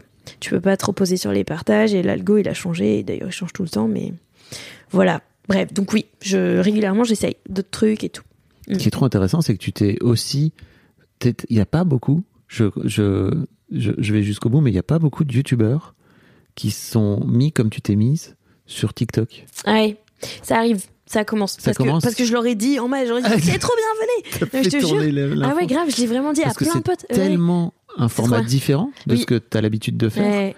Et euh, mais mais je, je me suis dit putain Manon en fait elle a compris le truc et surtout pour moi il y a un côté un peu je trouve qu'il y a un côté un peu t'as as gardé euh, la curiosité tu vois plutôt que de te dire bon bah moi moi je suis sur YouTube alors je vais faire YouTube et puis parce qu'en fait ma chaîne est sur YouTube et tous mes abonnés ils sont sur YouTube d'un coup d'un seul tu t'es dit putain mais en fait là il y a en plus Ouais. tu parles d'histoire donc euh, t'es en plein dans ça ça peut Je intéresser les lycéens enfin tu Mm. vois t'es t'es t'es dedans quoi Ben en fait, je suis très contente de cette expérience TikTok, figure-toi, parce que hum, au début, alors il y avait quand même de, quelques personnes qui étaient là. Il y avait Nota Bene d'ailleurs, parce Ouais. que Ben il est, il est toujours en avant sur tout le monde et tout. Il, il flaire les trucs de ouf, tu vois. Donc Ben il avait sa chaîne, il a toujours sa chaîne. Euh, il y en avait quelques uns qui étaient là. Il y avait et en fait il y a eu deux trucs. D'abord il y a un créatif dans un live qu'on avait fait ensemble qui m'a lancé le challenge de faire un TikTok de vulgarisation. Ah, yes. Mais à un moment, il n'y en avait pas du tout. C'était, bah, c'était euh, confinement ou juste après le premier confinement, genre mars ou, enfin, genre avril ou mai euh, 2020, tu vois, un Mhm. truc comme ça. Donc à ce moment-là, j'avais même pas l'appli, tu vois. Je savais bah, péniblement ce que c'était un TikTok. Donc j'ai pas, j'ai d'ailleurs j'ai mon, rappelons, mon- rappelons t'as 30 euh, j'ai 34 ans. voilà t'es pas Mais- t'es pas censé être Non, euh, j'étais pas la cible. Bah je pense que ça se démocratise, Bien mais là, sûr. j'étais pas la cible. ouais. Ouais. Euh, et d'ailleurs, j'ai fait. D'ailleurs, il est trop gênant le TikTok que j'ai fait. En vrai, il était, il a été. D'ailleurs, il- oui, comme on a parlé de la fessée, donc en plus, il a été striké parce que tu sais, ils sont au taquet sur Ah oui. TikTok sur Ouais. la censure. Bon, bref. Et, euh, et j'avais pas les codes et tout. Bref, j'ai fait un truc un peu nulos, mais c'est pas grave. Ça m'a fait mettre, euh, ça m'a fait télécharger l'appli et regarder ce qu'il y avait dessus déjà. Premier truc. Et ensuite, bon, je vois qu'il y a quelques copains, mais pas grand monde. J'ai essayé de faire des petites vidéos marrantes parce que comme tu vois que des vidéos marrantes, t'as envie de le faire aussi, ça ne marche pas du tout, c'est ridicule, c'est vraiment la boumeuse qui essaye de faire les trucs comme, comme les jeunes, c'est ridicule, très bien. Non mais tu sais, euh, voilà, tu testes, hein, t'as envie de t'amuser toi aussi, hein, t'as envie de le faire. Tu te rends compte à quel point on est vite des boomers aujourd'hui? C'est-à-dire Ouais, que t'as bah oui. 34 balais et t'es déjà en train de te dire Ouais. putain mais merde je suis une boomeuse. Bah sur, la, sur cette appli-là, ouais. J'ai vu un article euh, du Monde qui disait ça y est en fait les tout si, tu- si tu utilises un gif sur euh, sur internet ça y est en fait t'es boomer quoi. T'es un vieux, ouais, moi j'ai l'impression que ça fait un peu vieux. Ouais c'est Ouais. trop tard. c'est dead. Mais en fait, c'est pas que t'es un boomer, c'est juste que tu parles aux gens de ton âge, c'est tout. Il y a pas de. Oui. Tu, et entre gens de notre âge, on se comprend. C'est comme euh, les vrais boomers au sens générationnel, c'est-à-dire euh, les Les 60, 60 70 60-70, ils mettent énormément d'emojis où tu vois dans souvent leur. pleure de rire. Ouais, voilà. et donc, et ben, toi, ça te fait. Moi, trentenaire, ça me fait vraiment un effet de oh là là, la vieille personne qui m'écrit. Et en même temps, eux, entre eux, ils se parlent comme ça, c'est leur code de. Ouais. Voilà, c'est tout. C'est juste, t'as un langage euh, comme à l'oral ou à l'écrit, t'as juste un langage approprié à ton âge et à ta génération euh, sur une plateforme, tu vois. C'est vrai. Donc tu vois juste, ça transparaît l'âge, mais comme quand on va se parler en vrai, euh, ton âge il transparaît aussi, tu vois. Enfin, bref. Donc, euh, ouais, je sais pas, c'est juste. euh, Mais bon, par contre, ce qu'il y a, c'est là où c'est gênant, c'est quand tu veux faire jeune et que bon ben non, tu vois. Donc dans un premier temps, j'ai fait ces trucs gênants là, et ensuite, euh, je pense qu'ils y sont encore. Si tu scroll au tout début de ma page, allez vous délecter de ça. Et ensuite, euh, je me suis dit au deuxième confinement en novembre 2020, j'ai fait tiens vas-y et tout, je vais essayer de me lancer parce qu'en scrollant par contre j'étais tombée euh, dans le TikTok anglophone sur des vulgarisateurs anglophones. Et j'ai fait ah ouais mais attends il a ce mec qui parle d'histoire de l'art et tout et elle elle parle de ça et machin trop bien tu vois. Et juste en fait c'est tout simple et ils ont pas besoin d'en faire des caisses c'est eux qui parlent et t'expliques un truc en fait ils font masse de vues. Peut-être que ça peut intéresser, tu vois. Donc je me lance et je fais, le truc avec le fond vert. Là, je mets un tableau derrière moi, je raconte le tableau, fin d'histoire. Et en fait, le premier TikTok, il enfin le premier vrai TikTok entre guillemets, on va dire, il explose, tu vois. Et je sais plus à 300 000 vues et tout. Je fais oh trop bien. Et puis en plus c'est les abonnements hyper vite. Et comme c'était super différent de ce qu'il y avait en français, en tout cas, il y en avait vraiment pas beaucoup. Euh, bah en plus c'est frais, c'est nouveau. Et là, j'ai fait, je me suis euh, pris mes shoots de dopamine. Donc pendant trois mois, j'en ai fait un par jour. Donc attention, il faisait pas 300 000 vues à chaque fois, hein, évidemment. Ouais, ouais. Donc là, tu vois. Par contre, c'est intéressant TikTok parce que tu vois vraiment l'algorithme, il est palpable, tu vois. Vraiment genre. euh, Oui, tu le comprends, tu le Ouais, comprends plus là, que tu- YouTube, quoi. bah oui et non, mais en tout cas, tu vois à quel point vraiment il y a de l'injustice avec ça et tu, enfin moi, euh, du coup, pour en avoir fait un par jour pendant longtemps, pour des vidéos vraiment extrêmement proches, euh, suivant l'heure, euh, enfin et même apparemment, à ce que j'ai compris, t'es en concurrence avec les autres vidéos qui sortent en même temps. Et l'algo, je sais pas si c'est vrai, hein, mais on m'a dit, l'algo il, il compare, euh, mais mettons t'as 10 vidéos qui sortent en même temps, elles sont en concurrence, il regarde qui, laquelle est la plus likée ou la plus matée en entier et il la pousse et les autres pas, tu vois.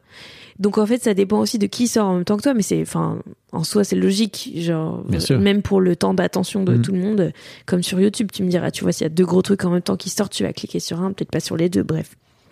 Et donc voilà, donc en tout cas là vraiment tu vois l'algorithme à l'œuvre parce que sur des vidéos équivalentes j'en ai qui font 200 000 vues et d'autres 2000 tu vois. Et pendant un temps, pendant un mois, tu sais pas pourquoi tu plafonnes à 5000 vues et ensuite c'est reparti, tu fais des dizaines de milliers de vues, enfin vraiment c'est très bizarre.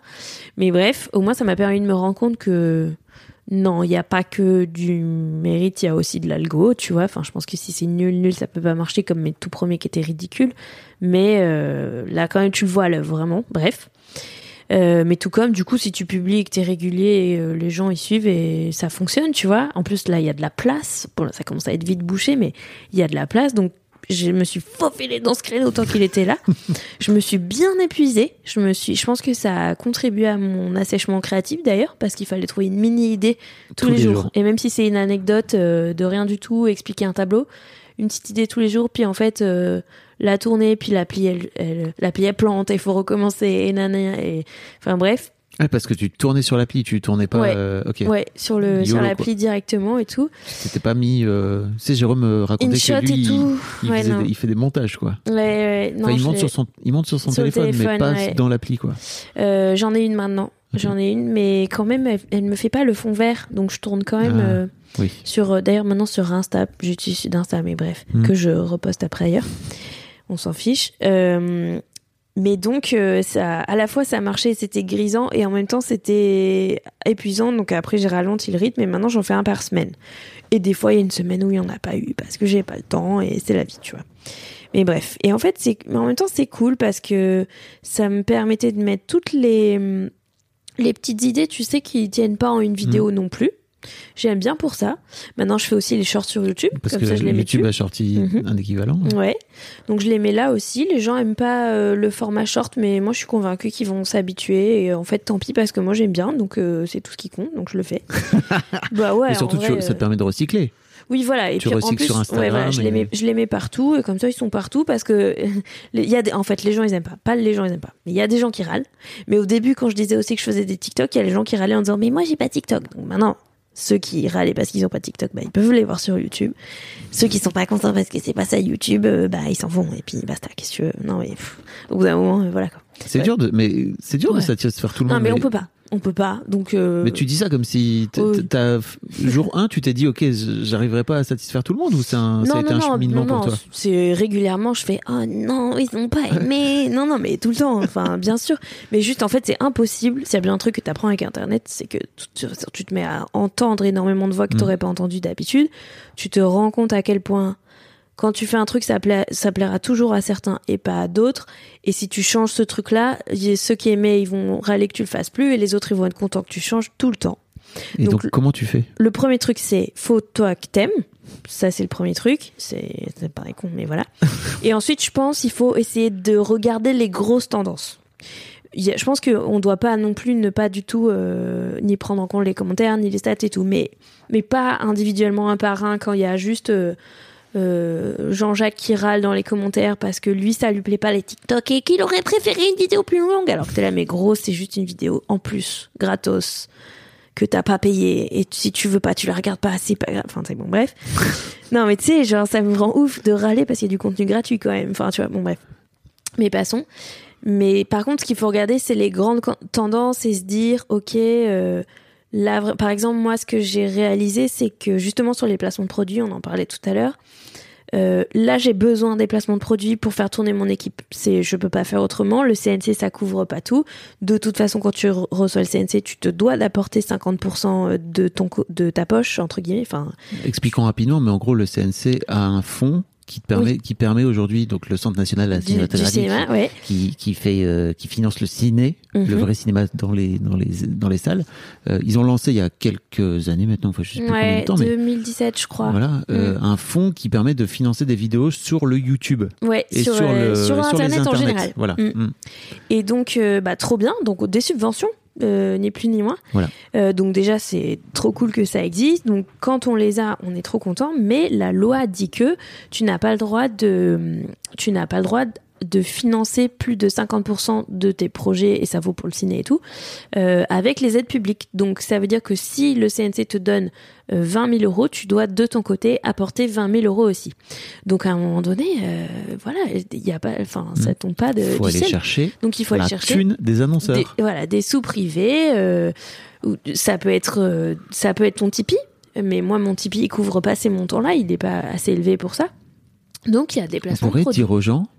Non, mais en fait, euh, je trouve qu'il y a un vrai truc aussi qu'il faut, il faut éduquer les gens Bah oui. à venir dire, comme tu dis tout à l'heure, ok, c'est du contenu gratuit. Mais en fait, il Mm. est temps de se rendre compte aussi qu'il y a des gens qui travaillent derrière Bah, et qu'en fait, n'hésitez pas à mettre des sous oui. dans les créateurs que vous oui, aimez. ou alors accepter d'encaisser la pub surtout. Exactement. Tout le monde peut pas donner, je Mm. comprends bien, tu vois, c'est normal. Mais dans ce cas, il y a une pub. Et en plus, il y a une pub. euh, Est-ce que vous voyez pas, enfin, ce qu'il faut pas oublier, c'est que vous voyez que les placements de produits qu'on accepte et vous voyez pas aussi tout ce qu'on refuse parce que forcément les gens c'est ah là là ils s'en mettent plein les poches et tout. Non non, juste vraiment je te jure, on peut- en- actuellement un épisode animé ça coûte 8000 balles à faire, tu Mm. vois. Donc vraiment euh, c'est pas avec euh, euh, je sais plus. Alors, par exemple, on a eu le CNC qui fait 50 000 euros et on s'est engagé à faire 12 vidéos avec ça. Donc, euh, tu vois, le calcul Bah oui. est vite fait. Ça coûte pas du tout, tout, ça couvre pas du tout tous nos coûts de production. Ça coûte 8 000 balles, donc en masse salariale à faire et tout, tu vois, en, me, en, incluant ma rémunération pour mon travail dedans aussi. Euh, bref, donc voilà, c'est comme ça que ça marche en fait, et on a on a besoin de fonds.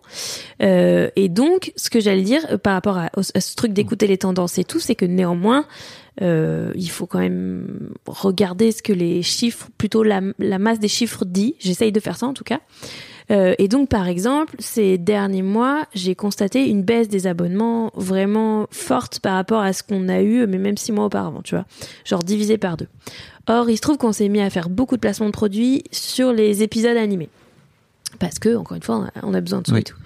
Et en fait, je, si je regarde les stats plus en détail des vidéos, je vois que les gens, ils s'abonnent plus sur les épisodes animés qui sont sponsorisés, ou beaucoup, beaucoup moins, voire, euh, enfin, la balance, elle est vraiment, euh, alors que d'habitude, les épisodes animés, ça génère beaucoup d'abonnements.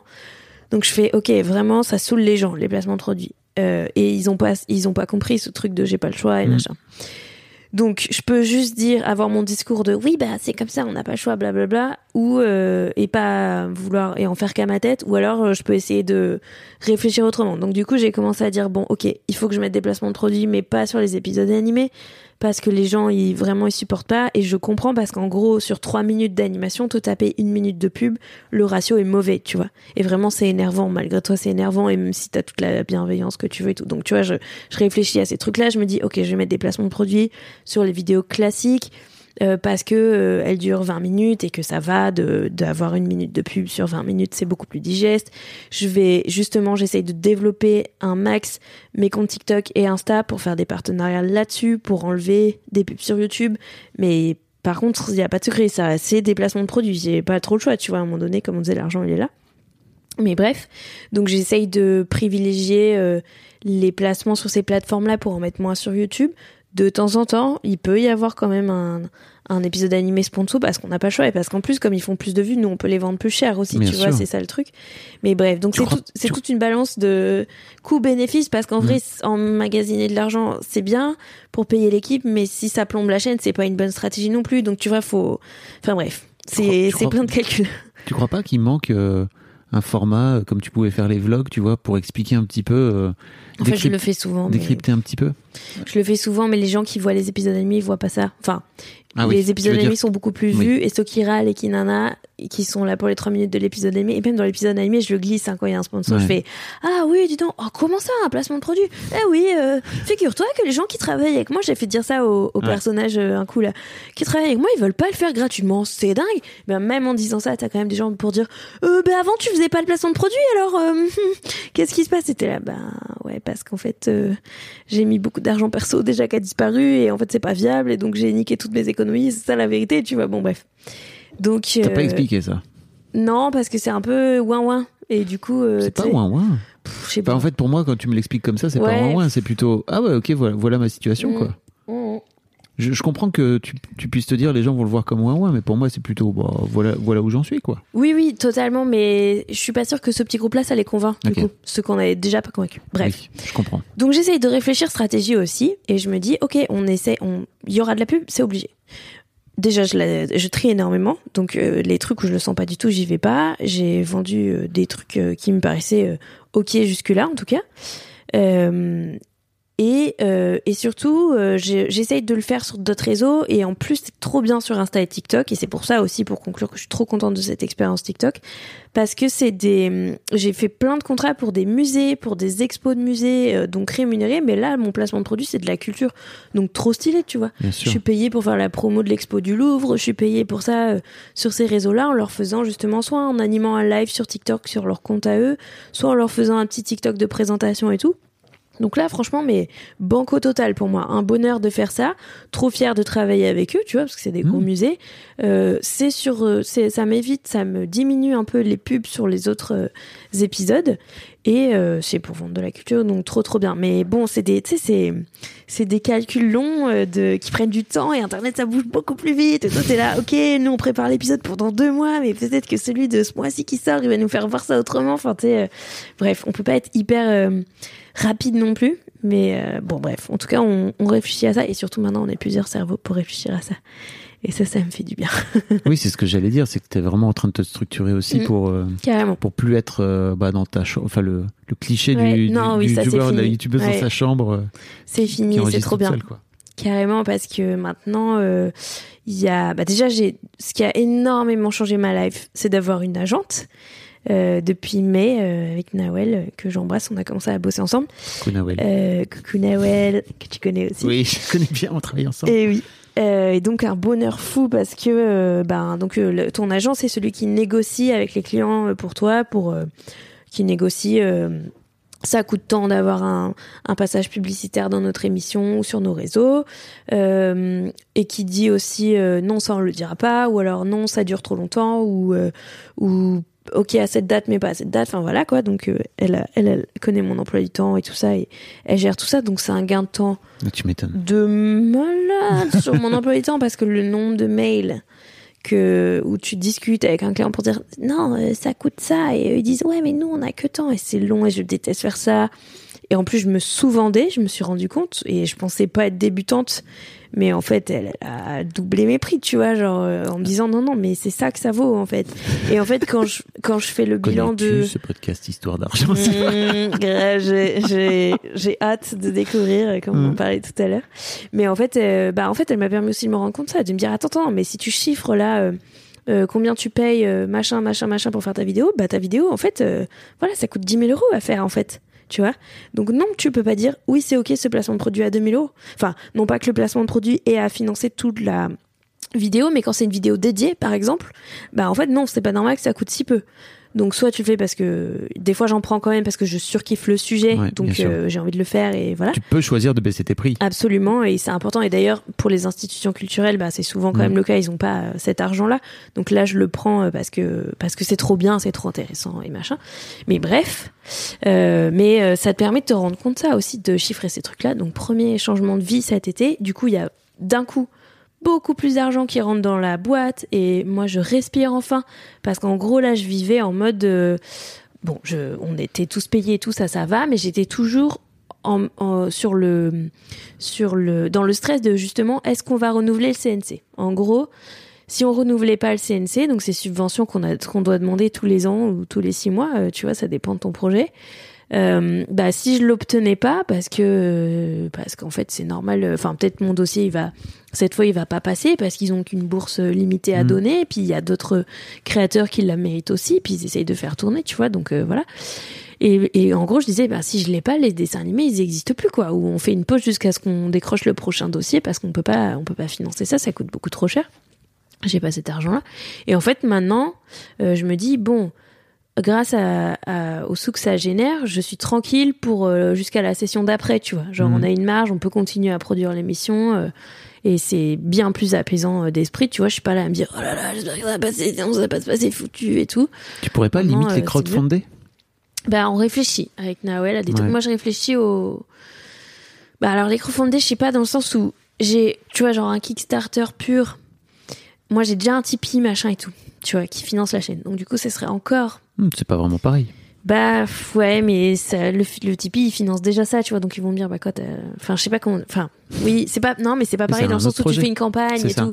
Je comprends, mais j'y ai pensé. J'ai en fait c'était ça que je me disais si j'avais pas le CNC, on, on devrait Mm. faire un Kickstarter, mais ça met du temps à, Il faut, à mettre faut en le monter. place, quoi. euh, faut le monter. Là. Bref, donc il y avait ça, mais pourquoi pas. Euh, je, je réfléchis au truc des NFT en ce moment. Ah ouais Euh, ouais, ben en fait, je sais pas trop, mais je sais que Utip, ils ont démarré un, un truc où tu peux proposer des NFT. Donc Utip, c'est une boîte où tu peux Euh, tiper. tu peux euh, faire des dons, voilà. voilà, comme sur Tipeee. C'est vrai que je dis Tipeee depuis tout à l'heure, mais euh, j'ai commencé avec un Tipeee, mais maintenant on n'est plus sur Utip. Enfin bref, il y a les deux. Euh, donc euh, comme Patreon, comme tout ça. Donc moi j'ai un Utip et un Tipeee. Et, et sur Utip, ils ont lancé un service où tu peux euh, proposer des NFT, euh, qui est, en gros, ça serait une autre façon de faire des dons parce que tes NFT, je pense pas qu'ils aient masse de valeur. Mais bref, je crois qu'il y a un système de vente aux enchères quand même. Et donc, tu pourrais proposer des NFT. En gros, ça reviendrait à dire aux gens, vous faites, vous êtes encore en train de faire un don, mais vous avez une petite contrepartie avec, qui est la possession d'un objet numérique. Donc, et donc, je réfléchis à ça en me disant, peut-être que euh, on pourrait euh, dire, euh, on pourrait dire, vous êtes propriétaire d'une partie de la vidéo. Je sais pas si c'est possible de faire ça, ou alors on vend les. Je, je me disais peut-être faire des NFT avec les miniatures des vidéos. Et il Mm. y a des gens qui pourraient dire, je possède la miniature de cet épisode. Euh, Je réfléchis à ça. Je sais pas si ça plairait, mais j'ai l'impression qu'il commence à y avoir un public pour ça, donc je me dis, euh, voilà. Après, j'ai toujours euh, un peu la trouille parce que du coup, je sais pas si ça fait de la spéculation et des trucs de droite que je comprends pas. voilà, j'ai peur de ça, mais le côté euh, vous donnez, vous avez une contrepartie, je trouve Mhm. ça cool. Euh, peut-être ça fera plaisir à des gens, j'ai l'impression que ça... Bon bref, voilà. Donc on réfléchit, tu vois, tout le temps à des trucs comme ça. On réfléchit au dessin animé, là, est-ce qu'on le proposerait pas à un diffuseur aussi Mm. Euh, Mais euh, là, je suis un peu plus stressée parce que ça veut dire qu'il y a quelqu'un qui va mettre la patte dans ton bébé, Ah. qui va exiger des, des formats très précis, des machins et tout. Mais après tout, why not Si c'était un peu de tranquillité de financement. Ou alors un diffuseur qui donnerait pas tant d'argent que ça, mais nous, ça nous ferait un gros plus, mais on serait assez libre, par exemple, tu vois, on pourrait avoir des compromis comme ça. Euh, bon, on réfléchit à ça. Donc c'est plein de pistes, tu vois, qu'on explore, mais donc on est plusieurs cerveaux sur ça. Donc il y a ça. Et donc comme il y a eu plein d'argent, beaucoup plus d'argent, attention, beaucoup plus d'argent qui est rentré. Non seulement on a méga agrandi l'équipe d'animation, donc c'est trop bien parce que Lucie elle faisait tout toute seule au début, euh, toute l'animée là, elle était euh, épuisée. Donc maintenant elles sont plein les meufs, big up à elles.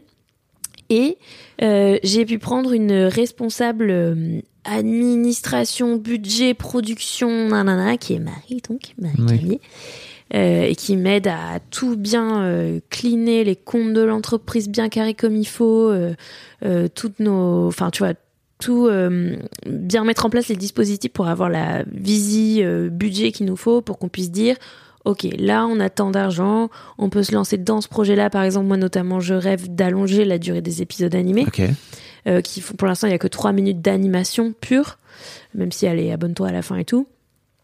Et donc euh, en, en- mon, mon rêve c'est d'a- d'allonger ça et mais du coup c'est tout de suite beaucoup plus cher. Comme je disais là ça coûte déjà 8000 balles les 3 minutes d'anime. Et ça prend un mois à peu près à faire. Donc il faudra qu'on soit plus nombreux parce que là pour l'instant elles sont juste dans les délais un mois enfin on euh, moi aussi le temps que je rende mon script et bidule. Euh, donc ça veut dire plus de monde donc plus d'embauches enfin évidemment logique quoi. Et euh, un, scénario plus long à, mettre en image et bidule. Donc il faut vraiment tout de suite même pour ajouter une minute faut vachement euh, augmenter euh, tes, les, les revenus. Mais tu vois on réfléchit à ces trucs là donc est-ce qu'on a assez de sous pour faire ça ou non? Si on n'a pas assez de sous combien il nous manque? Euh, voilà. Et des trucs pour m'aider comme prendre un community manager hein, ou une community manager enfin etc bref. Mais comme en ce moment on est juste tout juste Marie elle vient juste de rejoindre la barque et elle est en train de faire le point sur tout ça et tout euh, mais très très very soon je pense qu'on pourra savoir où on en est et euh, et parce que du coup moi j'ai la trouille de, de, de me lancer tu sais de dire allez on fait ça et en fait tout l'argent il disparaît d'un coup parce que ça coûte très cher d'embaucher des gens et c'est normal mais ça m'est déjà arrivé. Et donc euh, bref. Donc je fais attention et je suis plus prudente maintenant mais, mais bref, donc j'attends qu'elle me dise ça et qu'on et qu'on se rende compte. Et si on n'a pas assez d'argent, on va dire à Nawel, ok, euh, qui est donc euh, notre agent. Donc, euh, allez, Nawel, il nous manque, je sais pas moi, 20 000 euros pour faire cette saison-là. Donc, go trouver des placements de produits, des machins. Et c'est ça le budget qu'on doit atteindre pour le faire. Et, et voilà. Mais du coup, on est plein de cerveaux ensemble. Déjà, c'est rassurant parce que t'as des gens qui vont t'aider et tout à faire comme il faut. Et, et en plus, moi, je peux me consacrer à la créa, quoi. Et plus fais. En fait, l'administration, euh, dis donc, ça me prenait vachement de temps aussi. Ouais.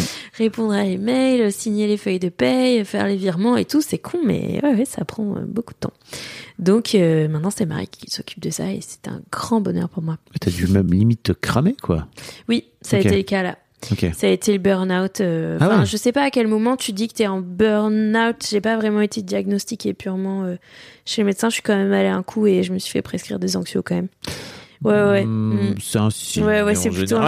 bah, en fait, j'ai eu, enfin, entre septembre et décembre, ça a été beaucoup trop intense. Jusqu'à mi-novembre, j'ai eu un week-end, je crois. Parce que c'était la rentrée et qu'il y a toujours plein de trucs à la rentrée. Et que, franchement, problème de riche total. La, ma chaîne, elle marche bien, la carrière, elle marche bien, donc je suis très sollicitée, donc c'est trop cool. Mais je suis épuisée, je suis éclatée sur plein de projets en pas un même temps. problème de riche. Je crois qu'en Non, mais tu on- vois ce que. Ouais, mais Ouais, quand ou tu alors je suis pas assez riche pour embaucher des gens pour faire à ma place, sais pas. Non, mais c'est pas ça. C'est je crois quand tu dis ça aussi, t'es pas en train de reconnaître le truc que euh, tu t'es cramé la gueule, quoi. Tu vois. Ouais, C'est-à-dire que oui, je vois ce que tu veux dire. faut aussi. Euh, bah, je veux dire qu'il y a pire, mais c'est un problème. C'est Oui. un vrai problème Mhm. et je me suis mis, enfin, j'ai été dans un état d'épuisement euh, alarmant quand même. Où, mais j'ai de la chance dans le sens où je sais, il y a des gens qui décrivent les burn-out où ils sont cloués au lit pendant Oui. des mois. Après, ils se relèvent plus. J'ai pas eu ça. Je pense que j'ai écouté les signaux à temps. Mm.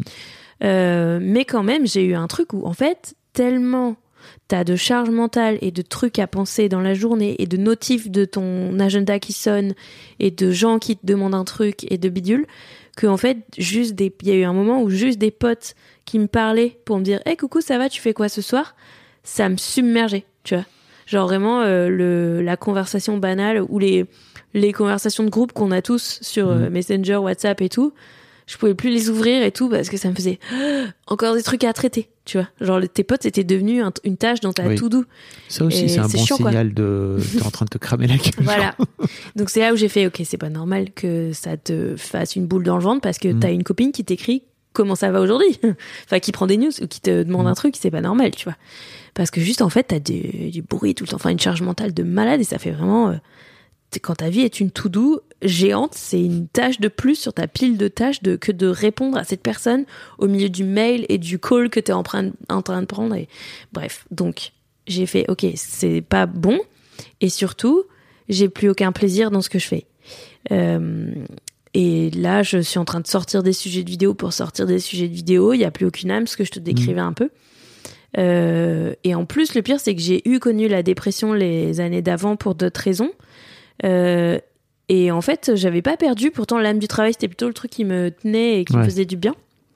Même si j'étais un peu humainement éteinte, mais voilà.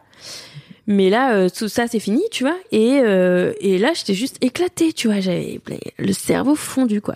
Et donc, j'ai fait, bon, plusieurs choses. Il faut que je délègue certaines tâches. Donc, c'est bon, maintenant, t'as trimé, il y a de l'argent qui est rentré, tu peux embaucher quelqu'un pour faire ça. Trop bien. Et surtout, il y a quelqu'un maintenant qui va t'aider à faire, bon, bah là, il y a plus d'argent pour payer, donc on doit faire rentrer de l'argent. Donc, euh, là, le truc va vivre, c'est bon. Enfin, je suis rassurée, en tout cas. Et, euh, et surtout, j'ai, j'ai lâché euh, certains trucs. Et j'ai dit, bah, j'ai dit, et que j'ai commencé à dire non à des projets qui pourtant étaient trop cool, mais, et notamment, j'ai arrêté Arte.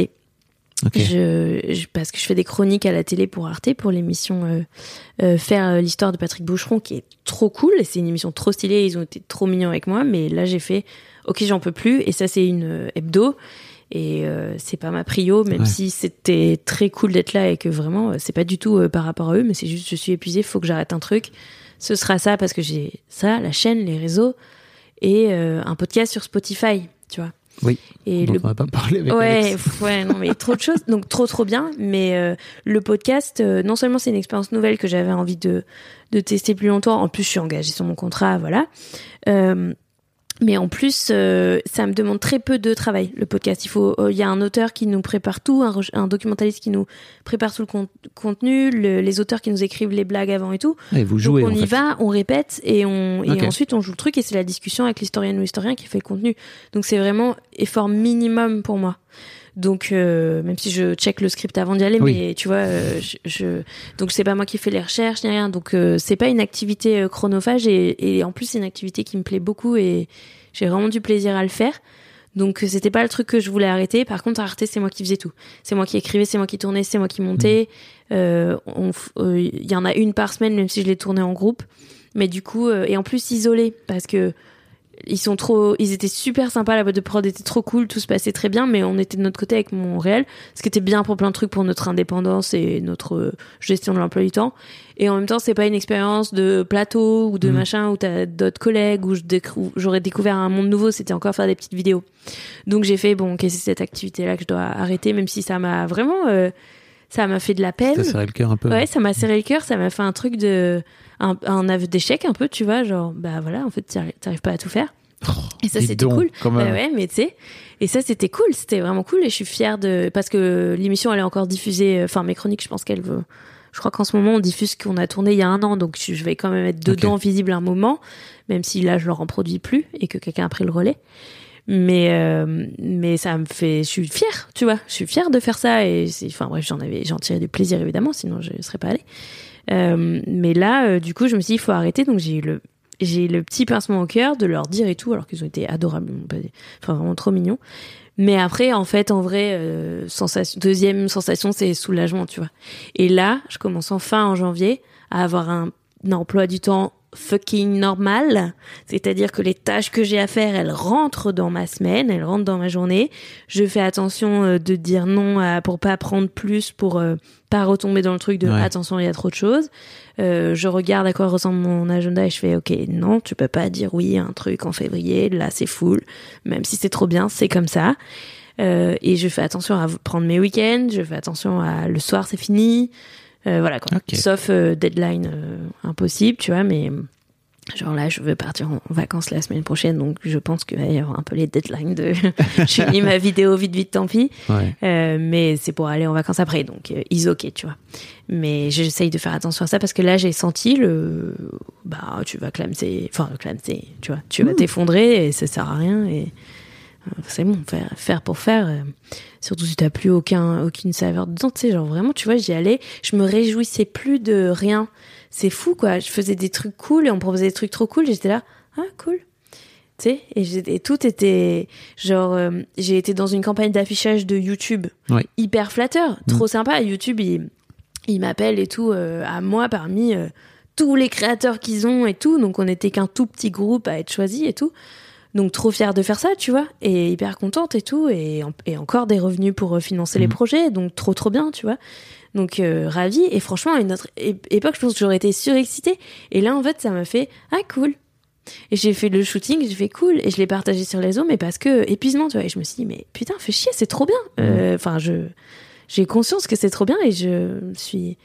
Mais bref, et j'ai essayé de travailler le le le, comment dire le boost de ça et retrouver le goût et tout et notamment un soir où j'étais fatiguée et machin je me suis dit vas-y faut que tu sois fière à nous parce que je me sentais aussi comme une merde et je me sentais nulle et nana tu vois j'avais l'impression de enfin bref tu comme Ouais. tu fais le cercle vicieux de de tout est nul en plus ce que je fais c'est nul et voilà les gens s'abonnent plus et blabla bref et en fait, je me suis dit non, non, mais c'est juste que ton ego est, est au plus bas alors qu'il n'y a pas de raison euh, particulière et du coup, tu prends trop mal les petites attaques en plus. Les, les, les commentaires euh, haineux, ils Ouais. sont fois 1000 et tout, tu Mm. vois, alors que bon, ils ont toujours été là et que d'habitude, tu tu t'en fous, tu sais, mais bref. Et je me suis dit, euh, les, euh, cette campagne d'affichage, tu sais, c'était des pubs dans les magazines, sur les réseaux sociaux, mais aussi euh, dans la rue. Dans les gares et tout. Ouais, et donc euh, à Paris, je suis allée voir euh, une, une des affiches, mais c'était euh, entre guillemets des petites affiches euh, électroniques euh, sur des sur des hum, des assez petits panneaux publicitaires. Donc j'ai fait bon, c'est cool et tout, mais à Bruxelles, il y a des panneaux immenses à la gare et à l'aéroport et tout, et les gens ils m'envoient les photos de ces trucs-là et moi je les vois pas alors qu'il y a ma tête en géant quelque part et que ça m'est jamais arrivé et je pense pas que ça m'arrivera souvent, tu vois, parce que je suis pas euh, Prends un train. voilà. Et ben j'ai fait ça et j'ai fait allé Trop bien. Attends, je vais le voir en vrai. Tu sais quoi Bien sûr. J'ai fait demain. Euh, en plus, c'est juste à côté, euh, Bruxelles, depuis Paris là. J'ai fait, tu sais quoi? J'y vais et je vais et je vais voir mon affiche géante à Tu Bruxelles et je vais être fière et machin. Et euh, et trop cool. Et je me fais ce truc pour moi et je kiffe le, le machin. Et je me fais une soirée à Bruxelles où en plus j'étais jamais allée de ma vie. Et j'adore voyager seule. Et du coup j'ai fait mon petit euh, ma petite soirée rien qu'à moi euh, tranquille à Bruxelles où je me balade dans les rues, je visite et tout, c'était trop bien. Le lendemain j'ai vu une copine et je suis rentrée et ça m'a fait trop du bien, tu vois. Ça m'a fait non seulement un petit break, mais aussi un petit truc de, eh mais eh savoure là, c'est cool, tu vois. Sois sois content de ce truc-là au lieu de, enfin facile à dire, mais tu sais, euh, euh, ouais, euh, enjoy le comment dire comment célé- celebrate euh, Oui. putain alors, je suis The insupportable j'ai que les mots Celebrate anglais. the moment. insupportable mais genre euh, euh, c'est quoi le mot tu sais genre ouais c'est ça célèbre célèbre célèbre il y a le mot en français maintenant qui est vraiment le même Célèbre. célèbre célèbre ce truc faites-le et vis-le et tout et c'est trop bien et ouais Puis on sent la gratitude aussi, tu Ouais, vois, voilà, du, du chemin accompli, parce que t'es pas là non plus par hasard, quoi. T'es là parce que, enfin, cette, cette pub n'est pas, Mm, n'est mm. pas là non plus par hasard. C'est parce Ouais. que t'as, t'as Ouais, accompli on a tout ça, quoi. On a taffé, putain, carrément. Donc, euh, donc voilà. Donc je travaille à ça et, et là, ça porte ses fruits. T'es suivi en thérapie ou un truc comme ça? Ouais, Ah, yes. carrément. Ça peut aider, hein, souvent. Très, imp- très important. Bah, j'avais plus là ces temps-ci, j'ai Ouais. repris justement. Non, non, trop important. Euh, moi, j'ai pas, j'ai pas de, j'ai pas peur euh, du psy ou machin comme certaines personnes peuvent avoir ou avoir mal d'y aller, du mal à y aller ou quoi. Ouais. Pas du tout. Euh, Quand j'étais en dépression à l'époque aussi, j'ai eu aucun problème à dire ouais, ouais j'ai besoin d'antidep. Euh, j'ai pris des médocs et alors vraiment sans aucun, pas peur et pas de complexe et en mode euh, bah tu sais quoi quand t'as mal au ventre tu prends un doliprane là t'as mal à la tête euh, tu vois tu soignes ta tête c'est normal t'as le droit c'est une béquille c'est ok je suis pas donc oui je le fais et heureusement je pense parce que il y a eu des il y a eu des hauts et des bas les dernières années mais bref ouais, ouais, carrément Est-ce qu'il y a un sujet sur lequel je t'ai pas amené, dont t'aurais aimé parler? écoute euh, non je sais pas en tout cas euh, j'ai tellement parlé purée je sais pas combien de temps ça fait mais je suis bavarde. 1h30, on est dans un, dans un format assez normal de Oh podcast, hein, finalement. Mm, Une heure, une heure et demie, c'est toujours bien, mais Ouais. c'était très intéressant. cool Merci beaucoup d'avoir partagé euh, tout ça, d'avoir partagé tes hauts, d'avoir, mais non, mais d'avoir partagé aussi tes bas. Je trouve que c'est, ouais, c'est ouais. hyper important et, Bah, et de a, manière hein. générale, on se- bien sûr, mais on- c'est souvent quand euh, les youtubeurs ou tous les gens qui créent du contenu finissent par craquer leur race et Mm. par s'arrêter pendant six mois, etc., Mm. qui finissent par le raconter. Et je trouve que c'est hyper cool que tu viennes raconter, que tu vois, tu as Ouais. réussi à, des, à, à- à capter les le moment. euh, et, et en plus, même, ça peut arriver dans n'importe quel job si vous êtes salarié, Absolument. quoi. Donc, euh, faut, absolument, ça arrive faites partout. attention à ça, quoi. Il faut vraiment y prêter attention. hein, C'est, ça te met par terre. Et puis alors nous, on est, nous, on est tout le temps sujet aux chiffres. Euh, Mhm. On est tout le temps en train de mesurer. On a tout le temps des mesures de nos stats, de nos trucs euh, qui sont ingrats. Et, enfin, et ça, c'est assez malsain quand même. hein. Parce que si tu te compares pas aux autres, tu te compares minimum à toi-même. En mode ah non mais pourquoi avant je faisais plein de vues puis maintenant j'en fais plus puis ah ça y est c'est reparti et tu prends des shoots de dopamine et après euh, ça s'effondre et mais en fait ça s'effondre pas mais c'est juste que enfin bref. Donc euh, ça c'est des trucs euh, que j'apprends à gérer petit à petit et en fait que j'avais pas ça fait pas si longtemps que j'ai parce que ça fait pas si longtemps c'est avec les épisodes animés qu'on a commencé à vraiment faire tourner la chaîne et à et à vraiment euh, faire beaucoup de vues et machin t'as explosé les vues. voilà, ça, les- ça a vraiment changé le truc. Avant, ma chaîne était relativement, c'était cool, hein, mais on était plutôt sur du 200 000 euh, abonnés, euh, 100 000, 200 000, ce qui était carrément cool pour une chaîne de vulga et tout. Mais ça, ça nous a fait passer un cran. Euh, T'es à euh, 650, c'est bientôt 700 là, c'est ça euh, 600 000 je crois. abonnés. Ouais, je crois. C'est un peu moins de 650 000, je pense. Mais tu vois, bah là, voilà, ces derniers mois, ça, ça se freine vachement et je fais, oh non, pourquoi tu t'abonnes Qu'est-ce qui te passe Et en fait, euh, bah, il y a plein de paramètres à regarder. Bon, il y a des choses, il faut quand même, ça veut pas, il faut pas juste dire c'est l'algo, euh, c'est la faute de l'algo, point barre. Il faut réfléchir à toi, qu'est-ce que tu peux, hum, quels sont les critères, tu vois, comme je te disais, avec les placements de produits, Ouais. peut-être ça saoule les gens, peut-être les sujets des dernières vidéos étaient pas si fous et tout, voilà. Et en plus, comme c'était dans cette période de sécheresse créative, ben, peut-être pas très étonnant finalement, tu vois. Euh, mais en fouillant aussi dans mes analytics, je me suis rendu compte que euh, sur mes dernières vidéos, avec l'exception Picasso qui a vraiment tourné, mais sinon sur toutes mes dernières vidéos, en fait l'algo il a fait, il l'a montré à 70% à des abonnés et à 20-30% à des non-abonnés. Du coup en fait il n'y a pas de nouveaux qui sont arrivés sur Mhm. ces vidéos, contrairement à euh, il y a 6 mois où euh, on est sur du 60-40. Et euh, je fais ah bah voilà divisé par deux le nombre de gens à qui c'est montré bah divisé par deux le les nombre d'abos et en fait, je fais bon bah ça, j'y peux vraiment rien quoi. Enfin, je sais pas. Ou alors, ou alors c'est un truc de ma miniature où il se dit je peux pas le montrer à des nouveaux gens, j'en sais rien, tu vois. Mais mais là, il y a un truc vraiment un paramètre de bon ça, euh, ok quoi, tu vois. C'est c'est en fait c'est logique. C'est les abonnés, bah déjà cool parce que les abonnés ils ont regardé, Ouais. mais euh, il y a eu très peu de nouveaux, il y a eu beaucoup moins de nouveaux venus, donc en fait il y a eu beaucoup moins d'abonnés et tu comprends un peu mieux, tu vois. Donc ça, ça permet ça. Mais, euh, mais par ailleurs, euh, bah, ça t'assujettit à ces, à ces tout le temps et, et ça tape sur le système, quoi. Et j'admire les gens qui arrivent à être totalement détachés de ça. Moi, c'est pas mon cas, tu vois.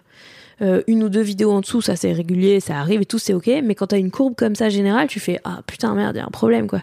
Qu'est-ce qui se passe? Et si on continue à décroître tout le temps, bah l'émission elle va mourir ou quoi? Qu'est-ce qu'il y a? Mm. Tu vois donc euh, donc bref, moi je suis pas pas toujours très zen par rapport à ces trucs-là, mais j'apprends à travailler ça parce que ça fait pas si longtemps que je jongle avec des plus gros chiffres, donc euh, j'apprends à comprendre ça. Et puis j'écoute les autres aussi. Comme tu dis, c'est trop bien d'entendre les autres parler de ça. Genre il y a pas très longtemps, j'ai vu une vidéo de Mastu qui parlait de sa dépression. Euh, de- avant et Ouais. il explique que bah, il a explosé un million d'abonnés puis Mm. en fait euh, il avait atteint son but et Son du coup d'un coup euh, sa vie était vide et en fait bah voilà il était dans ce cercle Le de produits et ouais et euh, totalement et en fait euh, c'est un gros paradoxe de tu te mets à marcher et du coup en fait tu rentres dans d'autres logiques de euh, bah dès que c'est moins euh, enfin t'as plus les mêmes objectifs puis si ça diminue tu déprimes puis nani et puis ça te met la presse ça te met une pression de malade et tout et j'ai trouvé ça hyper euh, intéressant et cool qu'il en parle aussi ouais carrément Très important. Mm. Puis un Grave. public jeune en plus, donc c'est encore ouais, ouais ouais très très bien de parler de santé mentale. Ouais, grave. C'est oui, carrément. C'est trop bien. Je trouve ça cool que les nouvelles générations soient un peu plus au fait de ces trucs-là. Les que- nouvelles générations. Bah ouais, bah ouais. mais non, bah non, mais c'est ok. Hein. Nous, on est, Bah oui. on n'est pas des vieux, mais on est des adultes. non, mais je sais pas comment. Enfin, moi, j'aime bien être un adulte déjà. Ça oui, me plaît. d'accord. Euh, mais euh, mais je trouve ça trop cool que ouais, clairement, les nouvelles générations, les plus jeunes que moi, en tout cas, ils Mm. soient plus au fait que ce que moi je l'étais à leur âge Tu m'étonnes. de ces trucs-là, je trouve ça trop bien parce qu'ils auront plus de clés pour, euh, pour naviguer dans ces trucs-là où nous, on comprenait pas euh, quand on faisait euh, une dépression, un machin, euh, qu'est-ce qui se passait, quoi. Et c'était, bah ça va, t'as qu'à te lever le matin et, et Oui. prendre l'air, ça va aller, tu vois. Manger on en parlait comme ça, voilà, on en parlait comme ça, mais c'est bon, on va avoir des amis. Euh, oui, ta rupture, ok, mais va sur Tinder, tu sais, on comprenait pas. Non, mais tu vois, on Ouais. avait, enfin, si, on en parlait, on en parlait quand même et tout, mais on n'avait pas, on avait moins de clés sur ça, je pense. Donc, trop bien s'ils ont plus d'outils sur ça et que ils sont plus libres d'en parler aussi. C'est comme tu dis, en parler, c'est déjà euh, le l'accepter aussi Bien sûr. et le, le conscientiser. Donc, euh, tant que tu l'as pas conscientisé, tu peux pas le traiter le truc. Donc euh, voilà quoi. Carrément. Le constat, c'est important. Mm, mm. Je suis si bavarde. Merci beaucoup, Manon. Blablabla. C'était super. Vraiment. Bon ouais, cool, trop bien. Merci pour l'invite. Bon, je mettrai tous les liens afin que les gens puissent te Ouais, découvrir n'hésite pas. sur le TikTok, sur les Instagram, Bril, sur le YouTube. QA-CUH, comme c'est une autre histoire pour les réseaux, et sinon c'est juste, c'est une autre histoire sur YouTube en gros. C'est vrai. Voilà. À plus. Venez. Merci beaucoup pour votre écoute. Avant de nous quitter, si vous avez aimé ce podcast et cet épisode, merci de lui mettre un commentaire sur Apple Podcasts et 5 étoiles de préférence. C'est le meilleur moyen de le faire connaître. Vous pouvez faire comme Macha Chose qui a écrit comme toujours avec les podcasts de Fab Florent, on a l'impression d'être une petite souris. Les invités sont intéressants, tout comme leur parcours de vie. On rit, on s'interroge, on apprend, et on apprend aussi sur soi. Merci Fab, tes podcasts sont inspirants. Eh ben merci beaucoup, ça fait plaisir. Et si vous voulez faire comme elle, vous vous rendez sur Apple Podcasts et vous cherchez Histoire de succès directement dans votre appli ou sur votre ordinateur. Merci beaucoup à vous et rendez-vous jeudi matin à la même heure à partir de 6h du matin dans votre appli de podcast pour un nouvel épisode d'Histoire de succès. Here's a cool fact a crocodile can't stick out its tongue. Another cool fact you can get short term health insurance for a month or just under a year in some states. United Healthcare short term insurance plans are designed for people who are between jobs, coming off their parents' plan, or turning a side hustle into a full time gig. Underwritten by Golden Rule Insurance Company, they offer flexible, budget friendly coverage with access to a nationwide network of doctors and hospitals. Get more cool facts about United Healthcare short term plans at uh1.com.